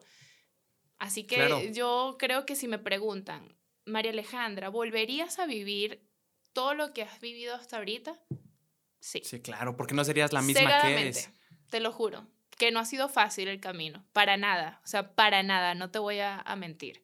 Pero tengo un chingo de ganas de, de comerme el mundo. Eso. Y yo creo que eso es algo que, que es lo que a mí me da la fortaleza y me da eh, eh, esas ganas de seguir cada día más adelante, de pararme todas las mañanas, primeramente dar gracias por un nuevo día y decir, hoy es un día más. Más allá de que digas que es un día menos, porque la gente tiene ese mal hábito de decir, ay, no, hoy es un día menos. No, hoy es un día, un día más. más. Vámonos. ¿Cómo Hoy es un desde día, ahí? un día más. O Qué sea, hoy es un día nuevo para tú. Si ayer no lo hiciste, hoy lo puedes Para hacer. claro. Vamos a darle. Date la oportunidad. sí, si sí, sí. te caíste hoy, te levantaste, mami, sacudiste las rodillas y a chingarle y, Y vamos para darle. seguirle, A seguirle. como debe de ser. Así tiene que Eso, ser. Mariale, qué gusto. Pues a- a- así, así lo veo. Créeme que así trato de ver todo lo que yo pueda en mi vida, eh, en general en las experiencias. Eso. Y es lo que yo trato también de fomentar y, y de darle al que yo pueda de mensaje para que lo agarre también, porque es una tarea que es bonita, la vida es bonita, y Sí. como tú la veas, entonces, y como la ejecutes. Entonces, Exacto. Nos vamos a equivocar, Claro. la vamos a cagar hasta claro. el fondo, Sí. y eso está bien, cágala, da- da- date la Pero oportunidad, levántate. pero levántate. No, yo lo digo de una vez. En algún Sí. momento voy a decir alguna estupidez, alguna tontería. Y la verdad es que estoy preparado, no me interesa porque imagínate estar cuidándote así de, ay, no quiero decir esto, no, vaya a ser sensible. No, hombre, No la voy a regar. Es tu esencia. Exacto, es la voy a regar y no interesa. O sea, todos, son, todos cometemos errores. De una vez me disculpo si en algún momento digo una estupidez, No, pero vale. sin preocuparse. No, no, mira, eh, hay algo que, que dice, o sea, si tú sientes que vas a hacer el ridículo, haz el ridículo. Claro. Haz el ridículo. Yo he hecho el ridículo en mi vida sopotoscientas de veces, empezando desde una peda hasta empezando a nivel de una exposición en la universidad. Sí. Así. De o todos los niveles. De todos los niveles. El chiste está en perderle el miedo a ese ridículo. Tienes que perder el miedo al ridículo porque el ridículo lo vas a hacer. O Sí. sea, así que más allá, la crítica siempre va a existir. Siempre. Así que en ti queda, ¿qué agarras de esa crítica? Lo bueno, lo, demás, lo malo lo, lo dejo Lo a un tiras. lado. No me voy a tomar las cosas personales porque el que se toma las cosas personales Pierde. pierde. y, Eso. y- y- y pierde, pero cañón, sí. porque ya empiezas a debatir contigo mismo mentalmente. Lo estoy haciendo bien. Entonces lo estoy haciendo mal. ¿Qué hice o, mal? O, o- o esto no se me dio porque esta persona me miró feo. No lo debía haber o hecho. no- ay, Sí. tantas cosas que te metes que tú dices, ¿por qué? Sea, Toda la razón. No, o sea, no, no, no Sí. pongamos esas barreras. Eso. Así que mm, sí, podría decirte, en mi opinión. Eso.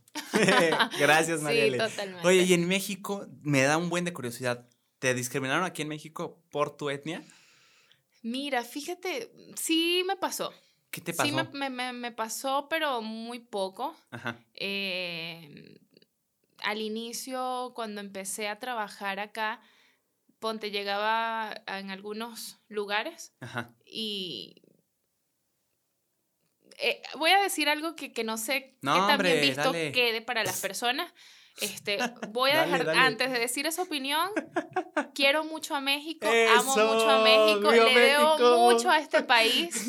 De verdad pienso que es un país con mucha grandeza en todo. Eso, lo mismo para entonces, Venezuela, ¿eh? Entonces, Sin duda. este, con eso me quedo yo. Eso. Y con eso es lo que yo me voy a llevar a donde yo me vaya, este, porque es lo que he vivido. Eso. Entonces, Dicho esto, ahí, ahí se viene.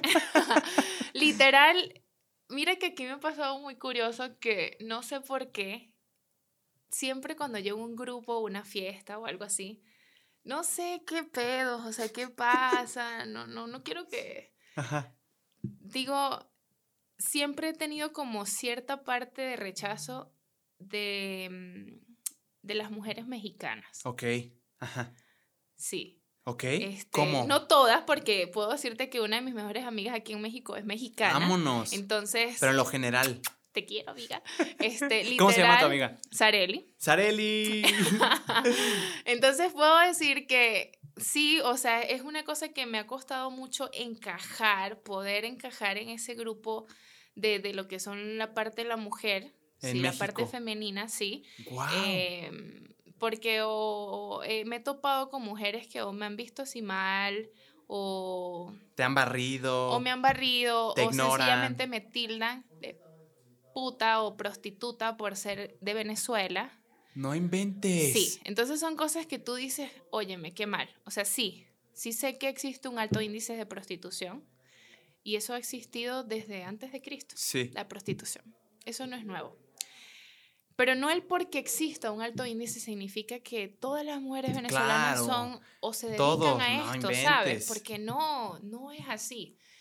No, no puedes juzgar, no puedes señalar o decir porque tú no sabes. Claro. ¿Ves? Es como decirte yo que yo diga, ah, no, pues todos los mexicanos son narcos. O Ajá. todos los mexicanos se Son dedican a esto, son son- huevones. son- No, no. O sea, no. toda la- ¿Pero te lo han De dicho en la cara? Ah, sí. No Eso me lo- me- inventes. yo me topé como, me he topado como con tres chavas. Ajá. Como con tres chavas, no puedo decir que, ah, que fueron muchas, pero sí fueron como tres. Claro, yo a esto no le doy fuerza ni, ni, ni le presto atención. No, claro, pero Este, está pero, padre. pero si tú dices como que, oye, qué triste, o sea, que más allá de que, de que seas mexicana y yo sea venezolana, o sea, Son somos, mujeres. somos mujeres. Ajá. Y, y hasta dónde nos tenemos que llevar como género para desprestigiar o, o hablar mal si somos mujeres. O sea, nos debemos de respetar, deberíamos de valorarnos mucho más, ¿sabes? O sea, Wow. indiferentemente seamos de donde seamos. A mí no me interesa, como es lo que yo digo. Yo he estado y en el medio que yo me, me sí, me dedico, pesado, ¿no? es un medio pesado. Sí. ¿Ves? Porque ahí tú conoces mujeres y hombres de todo tipo. Flacos, gorditos, eh, güeros, no güeros, Fuertes, fuertes, no fuertes. de todo. Entonces, la belleza se pinta de todas las maneras. Tú tienes que aprender a también apreciar y admirar la belleza ajena. O sea, dejar el ego a un lado, por más de que tú te veas en un espejo y tú digas, güey, me veo espectacular. Radiante. ¿verdad? Pero así como yo me veo espectacular, también hay otras mujeres espectaculares. Eso. Todos los seres humanos somos espectaculares, Bien. seamos como seamos físicamente. Sí. Entonces, en eso yo sí lo he podido detallar y ver que, que sí ha sido un choque en ciertas cosas porque sí me, me, me ha costado poder encajar en ese En sentido. el sector. Sí, en ese sentido, porque sí eh, engloban a veces, o ¿sabes? Generaliza. generalizan y está mal, o sea, Claro. yo digo, wow, qué mal. O sea, Reprobado. súper mal. Son personas que en su totalidad, cuando veo eso, yo digo, Vámonos. a ver, no voy a caer en eso, vamos a dejar las cosas así. Claro. Este, hago caso omiso, no, no me interesa saber, ni tengo por qué caer en eso. Eh, Sí, allá- es cierto, de estar buscando caras. tú, sí. ¿Crees que es un tema de envidia? Mm, Es un tema más de falta de educación. Un tema de, de cultura De a lo de, diferente. de lo diferente, de Ándale. que cuando tú sales, por eso yo digo que el que pueda viajar, hágalo, es la mejor inversión. Sí. El que pueda ir a nutrirse con otras culturas, hágalo. ¿Por qué? ¿Por qué ir ¿Por a ponerse qué? incómodo? O sea, no, te lo digo así, no, no reclamando, sino Ajá. yo estoy de acuerdo contigo, pero si viajar es incómodo porque hay choques culturales, luego no entiendes, no sabes su idioma, eh, hay cosas No, raras. pero aprendes a ver muchas cosas diferentes a lo que es tu cultura.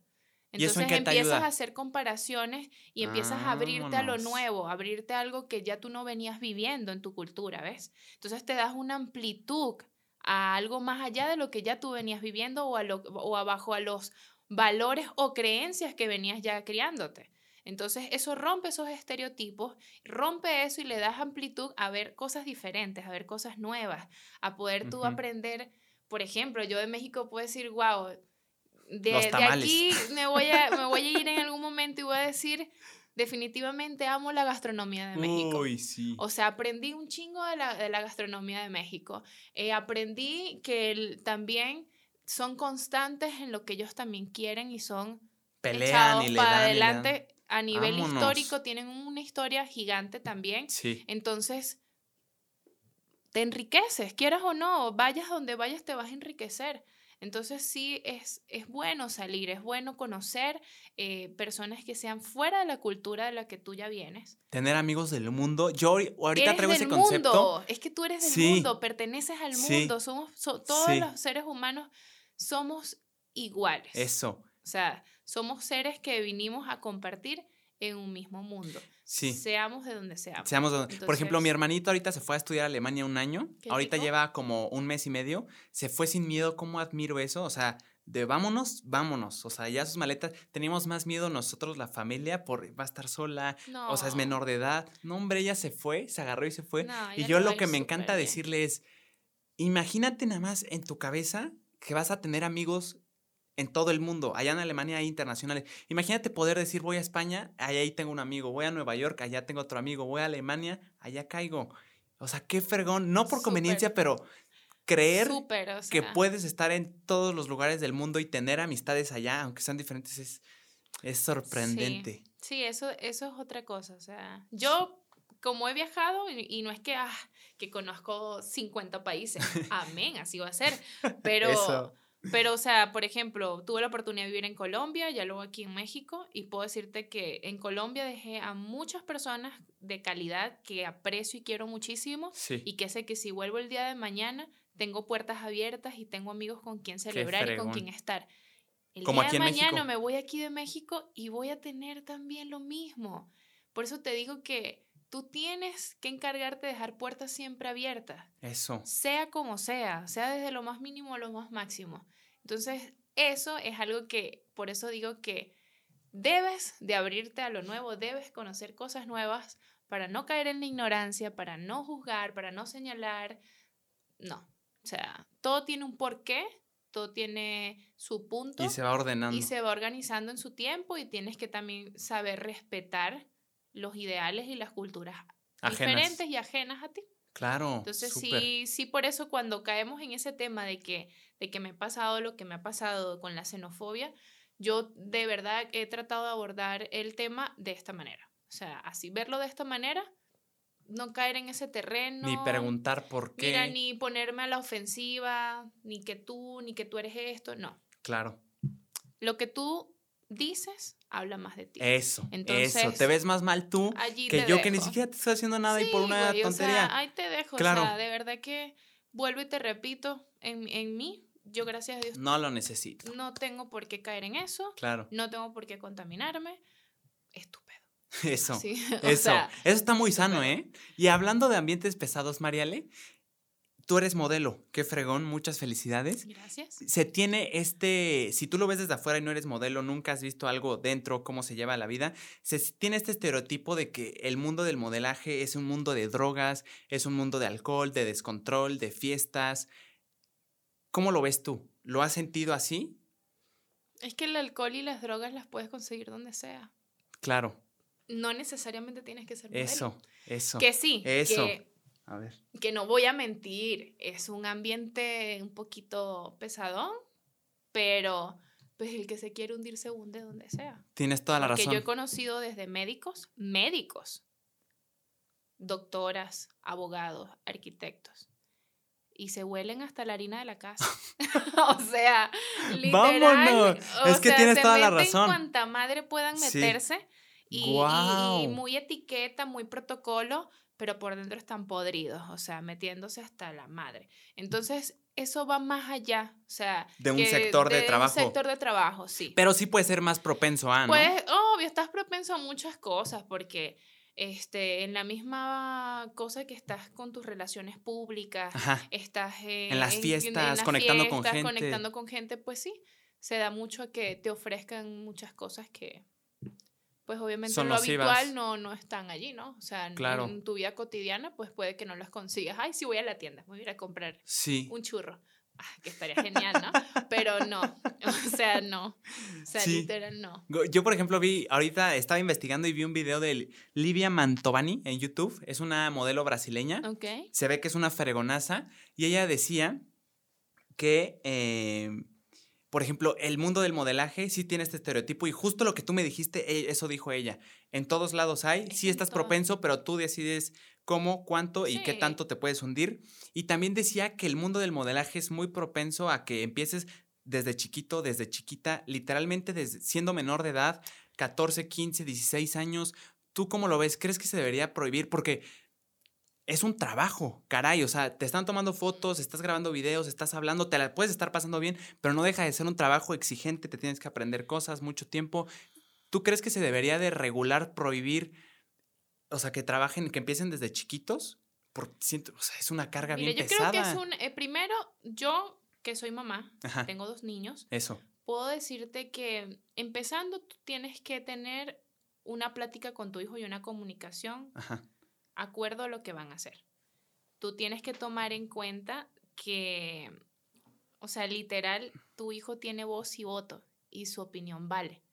Es como decirte, yo a, a mi hija, mi hija es preciosa, gracias Señor, igual como Eso. mi hijo, los empecé a meter en comerciales, Ah, a ¿de meter verdad? a audicionar también. Y eh, siempre, siempre antes de, de empezar a hacer eso, les pregunté, ¿ustedes quieren? Vámonos. Eh, se atreven, les llama la atención. llama la atención. Claro, antes de empezarlos a llevar, los llevaba a que fueran a trabajar conmigo. Mi Para que hija, vieran. mi hija siempre eh, le puse como que esos escenarios, mira, así es como tu mamá trabaja, este es el ambiente de trabajo, eh, así está la cosa, te gusta, te llama la atención. O sea, yo pienso que tú como madre o como padre tienes que darle la elección al niño también Claro. de decir qué le gusta y qué no le gusta, porque ya pasaría a ser una explotación cuando tú colocas y expones al niño a, hacer, a hacerlo porque tú quieres. O sea, porque, por un interés. por un interés, porque tú, ah, tú quieres que sea una estrella ya y sea famoso ya y yo lo voy a explotar desde chiquito a, a que haga esto. No, o sea, no. Más allá de lo que tú quieras, déjalo que él se desenvuelva y que sea por elección propia hacerlo. Una decisión. Una O sea, que decisión, ellos- por más de que un niño digan que no tiene la capacidad de elegir, pero sí tiene voz y voto. Más allá de que, Claro. de que no tenga todavía la responsabilidad Claro. este, o, o la conciencia para hacerlo, pero sí puede decir si me gusta, si no me gusta. No puedes No es para obligarlo. mí. Entonces, yo creo que Vámonos. las personas que hacen y apoyan y inician sus carreras desde chiquitos Ajá. debe ser algo que también le guste y le nazca. Ok. Le nazca. No puedes eh, obligarlo. No, y además no va a No resistir puedes porque obligarlo. significa abandonar a tus amiguitos de la escuela, Son no ir a tus cosas. fiestas. Es una locura. Es muchas cosas. Sí. O sea, eso no crean ustedes que la vida artística es de hacer y soplar botellas y No, de que, ah, sí, es, es fácil, no. No, no, es no. mucho trabajo, Se ve mucha fácil. responsabilidad, es estar al ojo público en muchas cosas y, y el saber manejar la crítica pública, la Sí, crítica cara. ajena, eh, conllevar comentarios y demás. Entonces, el tú exponer ya a un niño desde chiquito es saber también canalizarle y llevarle a todo eso. Sí, sí, por ejemplo, pasaba mucho Ojo. hasta en el hasta en YouTube.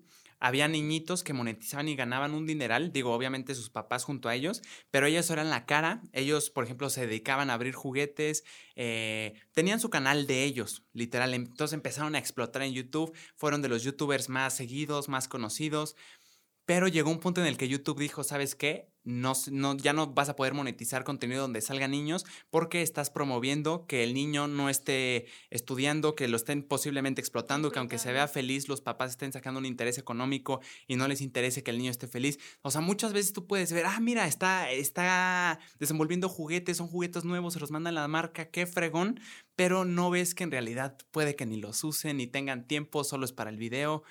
Está bien curioso y como tú dices, los niños tienen la capacidad de decidir, no tengo ni idea, pero sí saben qué les gusta y qué no. Tal vez no de decidir, pero sí tal vez de expresar lo que quieren y lo que no, o sea, lo que les gusta. O que quieren probar. O sea, de que quieran probar, de, de también tú impulsarlos en lo que ellos quieran. No puedes tú hacerlo por, un, por netamente por una necesidad porque hay económica, exactamente. Ah, entonces sí, veo cierto potencial en mi hijo, entonces vamos a explotarlo. a explotarlo y a sacarle. Pues varios cantantes. Puedes explotar ese potencial, claro que sí, pero canalizándolo de una manera chingona que tú no le creas un trauma al niño de chiquito. Y que esté feliz, que, lo disfrute. Muchos artistas que han iniciado desde chiquitos, a su vez, ya cuando tú ves que tienen treinta y pico de años, ya andan con frustraciones. Sí. Y andan con pedos porque no vivieron etapas, no le dieron tiempo de quemar sus etapas. Tenemos etapas y eso es algo que yo siempre lo digo. O sea, no vuelvas a tu hijo antes de tiempo, un hombre. No vuelvas a tu hija antes de tiempo, una mujer. Deja que cada, que cada quien viva sus etapas a su manera. ¿Sabes? Sí, además cada quien crece diferente, supongo. Sí, o sea, por ejemplo, me imagino a Michael Jackson tenía su rancho con juegos de niños. No, eh, no, ni hablar. Ese hombre yo pienso que sí, de mirar musicalmente todo lo que tú quieras, pero tiene un trasfondo Pero ponle tú, o sea, si le gusta, o sea, parecía que le gustaba mucho eh, como estas cosas infantiles, Disney, la fantasía, decía que él era Peter Pan. Puede ser que, o sea, se le explotó de niño para que fuera el cantante más reconocido de su época. Y como dices tú, puede que no haya cerrado esa etapa y quiera estar eh, de alguna forma reviviendo algo que perdió, que vio, pero que nunca pudo disfrutar. Carencias, son Eso. muchas cosas que, que son carencias, son definitivamente son cosas que tú vienes jalando desde tu infancia, por eso es que yo siempre he dicho que no está mal el que trabajes tus emociones, que no está mal que tú vayas a un terapeuta, que no está mal el que tú pruebes cosas nuevas más allá de lo que te hayan implantado desde niño, Claro. Yo, por lo general, puedo decirte, yo me crié bajo una familia muy católica, donde casi mi abuela me hacía rezar el rosario todos los días a las 6 de la tarde. Pero cuando yo fui creciendo y fui teniendo amplitud de conciencia de lo que quería y lo que no, fue cuando yo empecé a ver que existen otro tipo de cosas también y que te tienes que abrir a lo nuevo. Más conceptos. Tienes que yo ya hoy en día puedo decirte, yo no tengo miedo de ir a, una terapia, yo no tengo miedo de, hacer reiki, de hacer meditaciones, de probar cosas que son diferentes a lo que yo me creé. Ok, súper. O sea, estas cosas no existían a unos 10, 12 años. Es nuevo. O sea, es algo que se ha venido tal vez dándole más poder porque ha habido cierto despertar en este tema. Sí. O sea, que somos más allá de lo que es ir a una iglesia, de lo que es ir, ¿sabes? A darte golpes de pecho, hacer una primera comunión o una confirmación. Sí, como muy... Hay muchas maneras de tú también probar, sanar, eh, tocar ciertos sentimientos o cosas que vengas tú cargando de tu pasado. Ok. Eh, o, de o de tus vidas pasadas, porque yo sí pienso que tenemos vidas pasadas. Entonces, es eso, o sea, es, es saber cómo tú manejar y canalizar eso que tú llevas, que tienes, ante lo que venga y ante el mundo. Y cada quien tendrá sus propias creencias. cada quien, sí. por eso es que debe de existir el respeto mutuo y de que no todos tenemos ni pensamos igual. Igual, claro. sí. En eso está la diferencia y es lo que nos hace diferentes. Sí pues. que sí. Oye, María y regresando un poco al mundo ahora como del modelaje, si alguien te estuviera oyendo, si una niñita, si una niña, una joven, una chica, un chico que quiere ser modelo, de comercial, eh, modelo de imagen, eh, para cine, para películas, para series, ¿cómo empieza? O sea, ¿qué tiene que regalar su trabajo? Eh, ¿Dónde puede ver los castings? ¿Hay castings diarios? ¿Se tiene que mudar de ciudad?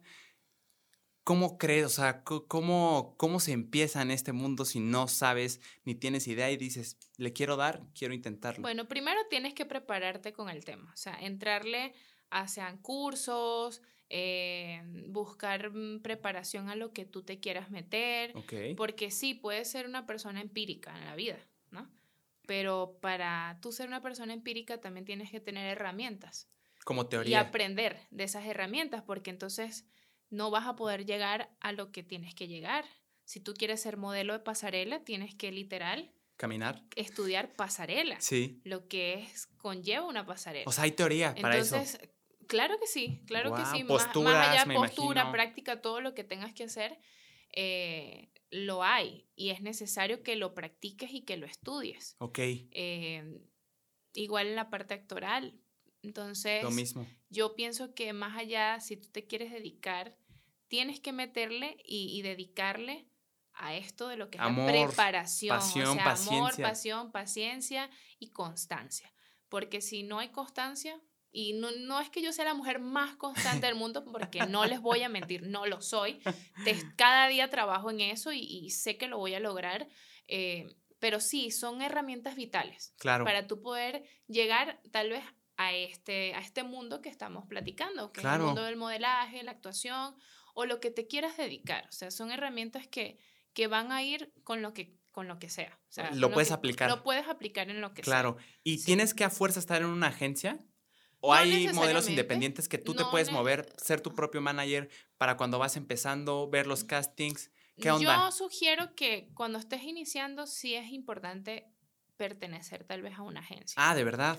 Sí. O a menos de que ya pues seas un hijo de Eugenio Derbez y yo te diga, óyeme, ya tienes súper así las puertas Ya te quieren abiertas acá, y ya, te están conocen buscando. y Eso. ya hay un renombre. Eso. Como no hay un renombre, te tienes que dar a tú conocer. tienes que darte a conocer y tú tienes que empezar después desde abajo, amor. Uno, uno comienza gateando, uno no comienza caminando. O sea, ¿y cómo se comienza, por Entonces, ejemplo, en el Comienza, modelaje? puedes comenzar primero yendo a academias Ujú. donde te preparen. Segundo, buscando también agencias que te puedan a ti eh, manejar, que te Ajá. puedan este, mandar lo que son casting y demás para tú poder empezar a, a hacer tus, tus audiciones, ¿no? Sí. Entonces, o sea, para mí creo que sí es importante. Todo, creo que la mayoría de los actores chingones y no chingones están manejados por una agencia o por un representante. Pero para tú ya llegar a un manager o un representante, tuviste que pasar por agencias también, Claro. ¿ves? Entonces, Y hay en todas las ciudades, ¿no? Supongo. sí. Agencia Ah, modelo aquí. Sí, sí las Como hay. que cada una tiene su destacada, Sí, la sí de hay. prestigio. Sí, sí las hay. Que. Claro, Yo la neta de Querétaro no conozco agencia, nada. Una agencia mejor que otra. Porque sí hay agencias que también te estafan, que igual Sí. te roban. Entonces, siempre buscar que en la agencia que se quieran meter, que busquen referentes. Busquen, traten de ya buscar personas ahí. que ya estén allí o que hayan trabajado y hayan hecho algún proyecto para que tengan, sí, eso y digan, bueno, voy a lanzarme al agua, me lanzo con esta agencia. Nos ya. lanzamos o sea, juntos. Nos lanzamos, o sea, Súper. porque si te lanzas con agencias que sean literal Chafonas. chafonas o que estén iniciando, es mucha incertidumbre. Sí, porque eres el experimento, a ver si funciona con él, a ver si, si eres como Sí. una rata de laboratorio que van a probar a ver si funciona y de ahí siguen. Una que ya esté probada, una que ya tenga referencias, Sí, eh, que por ya lo haya salido gente es lo mejor fregona de porque, ahí. porque así no pierdes tiempo, así no pierdes mm, este, pues ciertas cosas que... Claro. Y obviamente tú pagas, ¿no? ¿En la agencia? ¿O Mira, qué al onda? inicio sí, te piden que pagues eh, ponte, ciertos, cierta inicial, vamos a llamarle. ¿Es muy caro? No. No. Puede más o menos como, bueno, en- para dar como un estereotipo así, un Sí, estimado, algo para que eh, pueden salirte a veces entre unos 1.800, 2.000 pesos. al mes. Al inicio te cobran por el portafolio que te tienen que hacer, porque deben de hacerte un A portafolio. fuerza. Sí, Wow. sí. O sea, Por- a 1800 través- inscripción y portafolio. Es, es, es lo que a veces me han cobrado en algunas agencias, porque te hacen portafolio, te hacen tarjetas de presentación, entonces te hacen cierta publicidad, entonces se supone que eso que a ti te están cobrando es para todo esto que conlleva eso, ¿no? Claro. Entonces sí, em, o sea, sí es importante hacerlo para que pues tengas mucho más ingresos a la hora de proyectos, a la hora Sí. de llamados de, de casting y todo esto. Súper. O sea, Sí. pagas 1800 de inscripción, te hacen tu book, todo padrísimo. Sí, y es, luego. un, es un estimado. No, No, claro. Lo- eh, sí, un promedio. Sí, es un y en base a tu experiencia, no es que así sean todas. Pero te puedes dar una noción y después mes con mes tienes que seguir pagando o de acuerdo a lo que generes. No, no, no, ya eh, eso te cobran a ti como, bueno, a mí me pasó así a un inicio para poder como promoverte y hacerte todo esto que ya te platiqué. O sea, como tal, sí. La tarjeta de presentación, sí, la tarjeta de presentación. Mayormente eso pasa con agencias que pues ya este, tengan una buena estructura. ¿no? Sí, claro. Si no buena la tienen, administración. Si no la tienen, pues desde allí te das cuenta que una agencia puede ser chafa. Vámonos. ¿Sabes? Eso es un punto que puedes verlo desde un inicio. Que no, cuando no te hablan de portafolio, cuando no te hablan de medidas, cuando no te hablan de ciertas cosas. Muy bien. Ahí no es. Buen consejo, ¿eh? no, le, no le rifes porque no, no te va a ir bien. Interesantísimo. para sí, tienes toda la razón. Entonces, sí, es más cuestión de sentido común, de tú analizar también las cosas, más allá, de ver que donde tú llegues sean personas responsables también, ¿no? y, que tengan compromisos a la hora de mandarte los castings y estar al pendiente. Que ajá. Sí, y porque tienen que estar al pendiente de ti. Claro, y además los dos ganan porque es como por porcentajes, Obvio. Tú ganas el porcentaje y ellos ganan el porcentaje, entonces ya no pagas como cierto dinero siempre, pero en los proyectos es, un ganar-ganar. Por proyecto es ganar-ganar. Está buenísimo. Ellos se llevan sus porcentajes, inclusive eso es algo que tú estipulas con la agencia desde el inicio que entras, bajo, bajo un porque tú, tú firmas una exclusividad con la agencia. Vámonos, no puedes estar en otra agencia. Tú no puedes estar con otra agencia, o sea, tú desde que entras firmas un, una exclusividad con esto y, debes, debes de rendirle exclusividad a eso. No, y respeto a que te están dando una oportunidad. Entonces, así ellos también tienen que hacerlo contigo. Claro. Como persona, entonces sí. ¿Y tienes idea de algún, o sea, un ejemplo? No es que sea así, pero aproximadamente cuánto es el porcentaje que te toca a ti? Mira, ellos, ellos literal se vienen quedando casi como con el 15%, Ay, 10% más o menos. Sí es algo, que es ¿eh? dependiendo, sí. O sea, si ganas 100 mil, se quedan 10 mil. Posiblemente sí. O 20 mil también, dependiendo del porcentaje. Es que varía mucho, varía sí, muchísimo. O sea, eso varía por proyecto, por agencia, por muchas Sí, por la persona que estés tratando. Por como talento, porque también este, el talento cobra también... Claro a lo que considere y crea que vale su trabajo. Sí. Porque tú no puedes permitir tampoco que otra persona venga a colocarle el precio a tu trabajo. Sí, no, no, no. Tú le colocas el precio a tu trabajo. Y ya llegan a un acuerdo. allá, exactamente, a qué acuerdo puedan llegar para que puedan ganar, ganar, obviamente, ¿no? Igual ellos manejan tabuladores de precios. Ah, ya hay como algo estándar. sí, claro. ya, ya hay tabuladores que tú también eliges o regirte por el tabulador o también puedes negociar. Este, negociar. Qué fregón todo es negociable en la vida. Claro, claro, y puedes sacarlo mejor. Hay, que saber, siempre eso lo tengo en mente. Toda todo la razón. es negociable. Sí. Así que, sí. Oye, y las modelos top. Muchas gracias, Marielle. Primero, está ah. interesantísimo. Yo estoy fascinada aquí. No, yo aquí es que dándole, dándole. Yo nunca he pensado, pero me fascina como, no sé, entender ese mundo es algo que no conozco y me fascina. Em, las modelos top, me, me, imagino, no sé, yo, yo conozco a Kendall Jenner, Gigi Hadid, ¿todavía se rigen por, o todavía están dentro de una agencia o ellas ya son independientes ah, porque ellas ya, ya les hablan? cuando tú eres una persona ya talk en el sentido... Ya estás hasta arriba. Que estás hasta arriba en tu máximo esplendor, ya es otro tupec que tú te vas a dar. O sea, ya, o sea, ya tú manejas un manager. ¿Sabes? Ya personal. Y ya tú manejas tu tabulador, o sea, el tuyo, el precio que tú quieras. Si quieren, si y no, si tú quieres pagar, esto es lo que cuesta trabajar conmigo. Si te la rifas, ándale, vamos a entrarle, pero si no, un placer, hasta aquí lo dejamos, porque aquí ahora el precio tabulador es mío. Sí, ya pagaste con experiencias, con estar sufriendo. Aparte ya has ganado este, un estatus a nivel artístico, Eso. ¿no? Entonces, pues sí, ya es algo que tú, pues pienso yo, no, no es que tenga yo la noción porque no sé cómo manejarán ellas su, su, su parte profesional, pero sí es lo que yo he podido indagar y ver que, que pues se maneja así, o sea, ya tú cuando ya tienes cierto, sí, cierto rango a nivel artístico. Ya manager. Ya tú manejas ciertos precios, ya tú manejas ciertas cosas. Qué fregón. Y así pienso yo que pasa con muchos ámbitos. Claro, laborales. Laborales. Súper, qué interesante, Mariale. Y por ejemplo, una pregunta bien concreta, propuestas indecentes, ya que estás ahí, como para que te den el chance, te den la ah. oportunidad, ¿Hay? ¿O es un mito de plano? No, no, sí lo hay. Y lo digo. Lo hay y va a existir siempre. Más O que como morbo, para que si alguna chica o chico de verdad quiere hacerlo, que sepa y que se prepare, o sea, que sepa no, cómo ver, responder, que no se quede así de la oportunidad. Supongo que ha de ser algo terrible, como que te sacas de onda. ¿Qué onda? ¿Has- ¿Tienes sí, una te- experiencia sí, así? Sí, sí, Ah, No inventes. No, no vale. A mí me han A ver, échate cosas- una.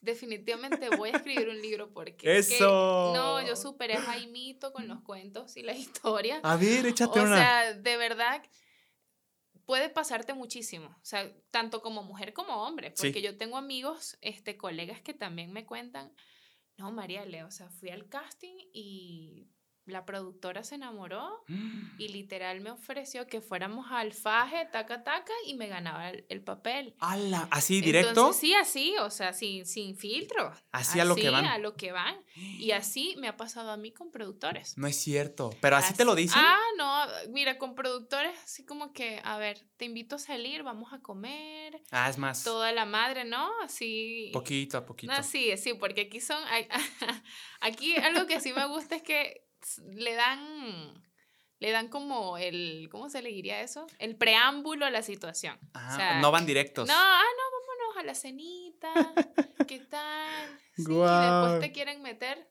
hasta el alma. O sea, tú dices, No o sea, inventes. es algo que tú tienes que saber cómo ¿Cómo reaccionar? manejar también, cómo reaccionar. Yo la neta no estaría preparado. ¿eh? em, sin ofenderte. Obviamente, si ya es algo que se sobrepasa de más. ya, sí. O, o sea, sea, ya que bájale. contacto Sí, sin por que tú ejemplo, quieras. a mí, a mí me tocó un- en una oportunidad, no voy a decir nombre No, del no, no. actor, eh, pero a mí me tocó hacer una escena de cama con, con un actor más o menos ya renombrado en este país. Ajá. Y mira, tú cuando haces ese tipo de escenas, tú tienes que ser lo más profesional posible. Claro. ¿no? Estás en la un papel. mujer jamás va a estar completamente desnuda en la cama, que, que se ve a través de la pantalla, sí. es la Obvio, magia del es la cine. imagen y es la idea, ¿no? Claro. De lo que se quiere dar del mensaje. Por supuesto. Pero jamás es así, o sea, no estás tú en su totalidad desnuda. Ponte que si estás sin el brasier, pero en la parte de abajo ti te ponen tu protección, te ponen tu panty, toda la cosa, porque pues quieras o no, pues obviamente hay, un contacto. roce y hay un contacto con la otra persona que estés. Claro. ¿Qué pasa? Eh, estás en una habitación donde tienes a tu alrededor como a 10 personas con cámaras aquí, No, eh, con pues. luces aquí. O sea, eh, para mí esas son escenas que de verdad siempre han sido un poco incómodas. No manches, para siempre. cualquiera. O sea, claro. a mí me suda hasta el alma en el momento. Empiezo así. O sea, yo digo, ok, María, respira. Dios mío. Todo va a salir chingón, todo va a salir súper bien, todo bien, bien, bien, bien. Ok. Y, y toparte que de repente empieza acción, empieza la cosa, ¿no? Óyeme, a esta persona se le ha parado. O sea, se le paró hasta el cielo. Que tú dices, ¿qué? O sea, apenas te, apenas te estoy tocando, güey, cálmate. O Y sea, además es un papel. respira, maneja el dinosaurio, ¿ok? No, mira, una cosa que, que, ok, ya va corte. No, sí, señor director, discúlpame, ¿qué tal? Alejandra, discúlpame. Yo, ok, continuemos. Otra vez lo mismo. O sea, la- el segundo intento. Sí, el segundo in- intento. Óyeme, el, el tiburón sin jujaja hasta arriba. o sea, tú dices, ¿qué pedo, güey? O sea, ¿andas veraneado qué? ¿Qué te pasa? Sí, son cosas que tú te quedas choqueada en el momento y a la hora, in- inclusive también cuando tú vas a dar un beso y, oye, tienes aquí a la persona y vas a dar el beso, los besos no pueden ser con lengua, o sea, de una manera que ah, le vas a meter la lengua a la Claro, otra persona hasta sí, la no. garganta. Claro. No, los ¿Cómo besos, es? los besos, cuando tú a nivel actoral estás dándole un beso a otra persona, es que eso está negado, o sea, tú no, no puedes hacer eso. Los besos Pero son más de... Ajá, como que de- fingen, O ¿no? sea, es algo más, sí, muy, muy... De mueca. Muy, muy mecánico, diría, no sé cómo llamarle a esto. Ahorita no tengo el nombre, eso tiene un nombre, pero no se me viene ahorita. O sea, no puedes hacer ciertas cosas. Y esta persona literal hizo eso y que creía que porque tiene cierto renombre, a mí me vale. O que te ibas a intimidar. que creía él, a- no, yo no. No, eh, eso creía, tal vez. a ti. ah, no me dejo Muy poco las personas que me intimidan. Ah, no, mentira. O sea, literal no me intimidó, pero sí empecé a No, sudar porque yo dije, Estaba siendo Oye, profesional. O sea, estaba tratando yo siendo lo más profesional y, y esta persona es guapa, o sea, no te puedo decir a ti, este hombre es guapo, o Sí. sea, ¿para qué? O sea, no te puedo decir cualquiera, ay, qué rico, o sea, estar con esta persona y vivir esta experiencia, pero, pero estamos en la parte profesional, claro, estamos están en su trabajando, chamba. ¿sabes? Sí. Entonces, esto no es, es para, y te comparto esta experiencia, es como para decirte que no es solamente que venga desde a nivel de, de los, productor. de los, vámonos. Yo sí tenía esto esa lo, esto ¿eh? lo consigues en todo. O sea, Wow. esto aquí te va a pasar desde producción, directores, co- Actoral. actores, colegas actores, de todo. Entonces, ¿Y qué hiciste? mi, no, yo me paré, yo me paré de allí y dije, no puedo. O sea, señor director, yo no puedo. No puedo, o sea, o usted habla O yo le digo. con este perecentijo, ¿Le digo yo? o, o créame que la manera en que yo se lo voy a decir No va a ser no va a estar bonito. No va a estar bonito y vamos a salir de malas. Eso. Entonces, o usted habla con él o vamos a tener un peo aquí, pero criminal, así yo le digo, pero súper criminal, o sea, horrible, porque no, no lo acepto, o sea, yo de verdad estoy colocando mi mejor, o sea, mi mejor empeño para que esta escena salga Y para que seas profesional. y para que seas profesional en lo que estás haciendo y él me va a salir con esta falta de respeto, pues no, o sea, que tú dices como que, como, ¿por qué? ¿Y qué ¿qué necesidad? te sientes No, tú? No, no. Entonces no hay necesidad. Entonces sí, es cuestión de que pues no estás a salvo en eso. Te pueden pasar este tipo de cosas, pero pues en ti queda como tú abordes la situación, ¿sabes? Qué tipo también de inteligencia tú le apliques. Sí, Este, no podemos normalizar estas cosas porque son abusos. son abusos. Son Y de las dos partes, ¿verdad? Y Me de dices que ambas partes. Sí. Sucede de las dos. Sí, wow. de ambas partes. ¿Y habló, habló el director o hablaste tú? No, hablo, Ah, súper. Sí, el director para Lo nada le puso en gustó. su lugar. Créeme que, mira, con el equipo de trabajo que yo estuve ahí, los quiero y los admiro y los respeto. Donde yo los vea, tienen mi aprecio. Eso. De verdad que fue un equipo de trabajo excelente con el que yo estuve. Qué fregón. Este, y y me, me cuidaron mucho. Entonces, por eso puedo decirte que en ese momento fue, es donde tú también te puedes dar cuenta qué calidad ¿Quiénes te y rodean? quiénes son los que están contigo allí Sí. trabajando, ¿ves? Porque de- desde el que barre hasta el productor, todos merecen respeto Claro, y todos son tu equipo de trabajo. totalmente ¿ok? de acuerdo. Porque la señora de limpieza se está chingando hasta Para lo último del- de, de producción, de la producción, para que todo salga bien, Sí. para que tú tengas tu cafecito caliente y Sí, sí, tengas sí. todas tus cosas. Entonces, Totalmente de acuerdo. indiferentemente vayas donde tú vayas, sea la producción más chingona, tienes que percatarte de darle el respeto Que se desde merecen. el que abre, te abre la puerta hasta el con el que estás Sí. como tal produciendo lo que estás haciendo. Sí, Entonces, sí. maravilloso. Regresamos, una pausa técnica. otra- Esto se estaba poniendo demasiado interesante. Era, era necesario calmarlo para, para respirar y seguirle dando. Nos quedamos en, sí, de tener este tipo de situaciones que de verdad qué increíble que sucedan. Está bien cañón. Y siento que Súper viene de una cañón. parte como de, de sentirte, el, el que está abus- como de un abuso de poder o de que tal vez la Sí. otra persona No, y Puede que lo hay- admires. Hay, personas que normalizan eso. Y puede que admires a la persona que es la misma que te está.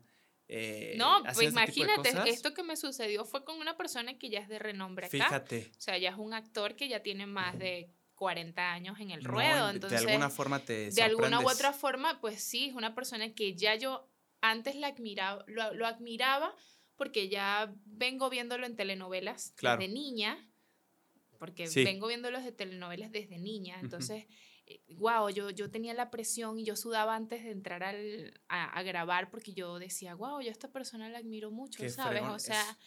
y que me pase eso que me pasó con él, yo dije, en el momento, ¿verdad? para mí fue un poco decepcionante porque yo dije, wow, o sea, tanto que me preparé psicológicamente para poder estar en esto con esta persona y que me pase esto, ¿sabes? Sí. Yo dije, no, o sea, está cañón y, y, y a su vez traté de verlo como que, bueno, es hombre, ¿no? Dije, bueno, es, es hombre.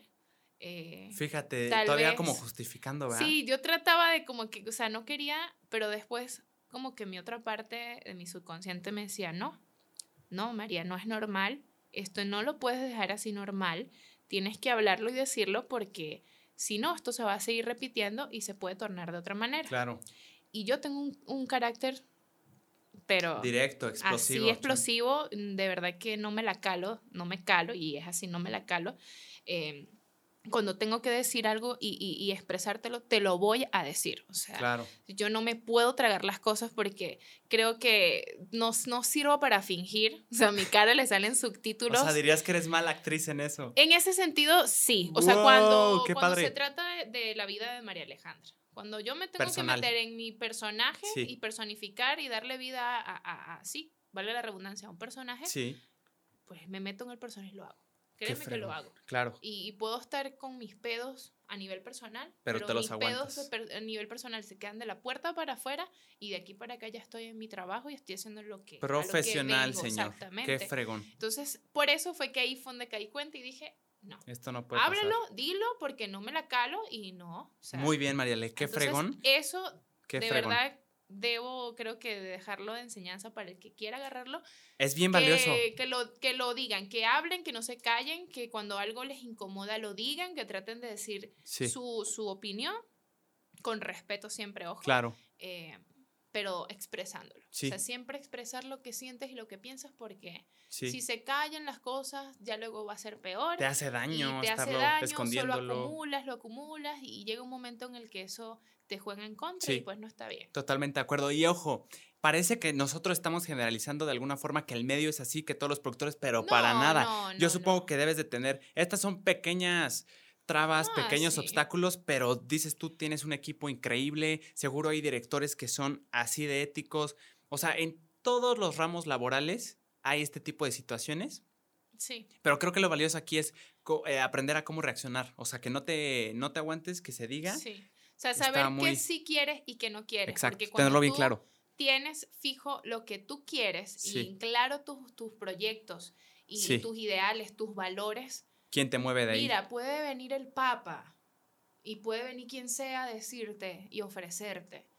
Pero si tú estás claro en lo que tú quieres, eso no va a poder contigo. ok, Porque tú estás, estás fijo, estás Sí. muy, muy eh, en piso firme a, a lo adhesivo, que ya vas. adherido. En- Ajá. sí, entonces es eso, o sea, más que todo tener en claro más, más lo que se quiere. Maravilloso, ¿sabes? Mariale. Muchas Para- gracias. Para, no ser, para saber qué permitir y qué no. Claro, ¿Ah? valiosísimo, ¿eh? Muchas gracias. Y también vi, si te metes a tu Insta, Mariale Torres 99, ¿va? No, Mariale Torres 91, síganme. 91. Ahí hay un link, digo, 91. dice actriz, modelo en evolución. Y cantante en Y- evolución. Ándale, y cantante en evolución. Qué fregón.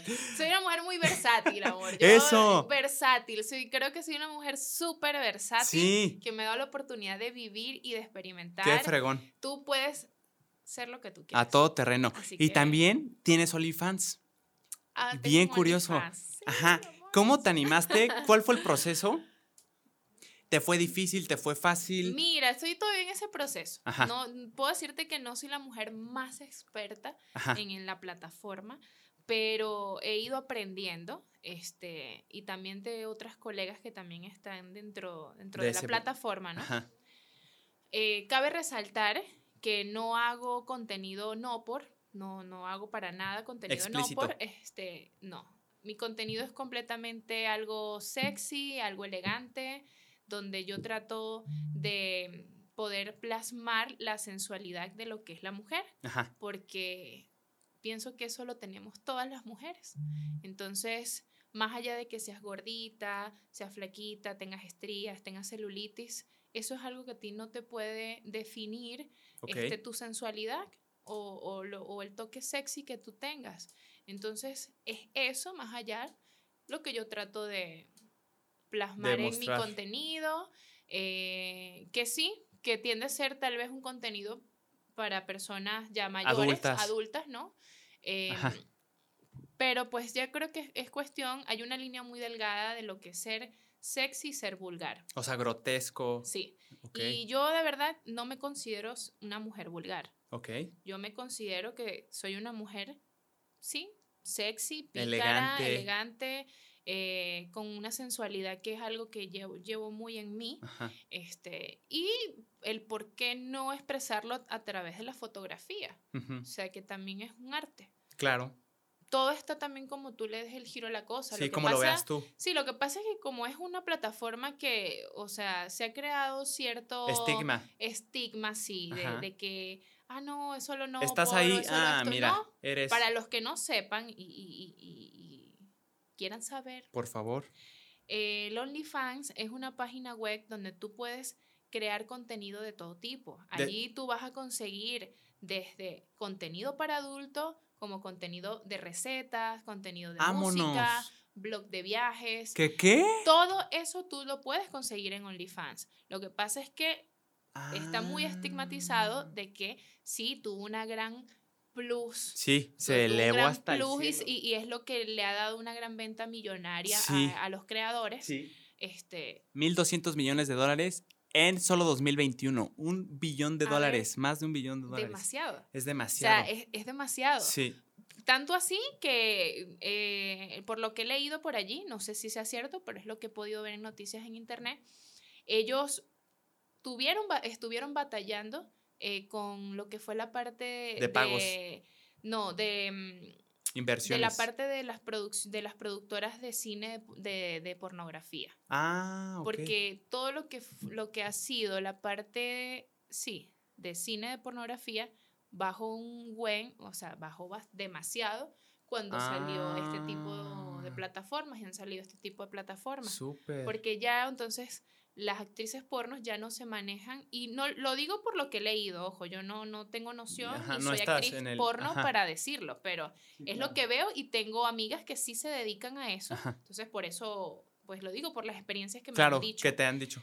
O sea, son personas que tal vez, si antes se tenían que regir con una productora para grabar una peli y ganar, Ah. ya ahorita las herramientas las tienes tú. Como el modelaje. Tu celular.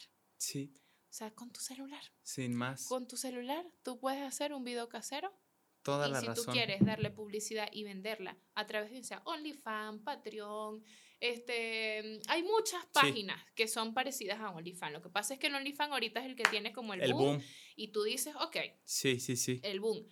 Pero sí, mm, o sea, sí puedo decirte que es una, es una, mm, una plataforma que fue Variada. creada para tú vender contenido de todo tipo, o sea, no es solamente para... Sí, un plus, ¿no? O sea, Sí, ves es- esto, quieres ver los detrás de cámaras, quieres ver la receta que no quiero decir aquí para que la gente pues le cueste de alguna forma, para eso está la sí. plataforma.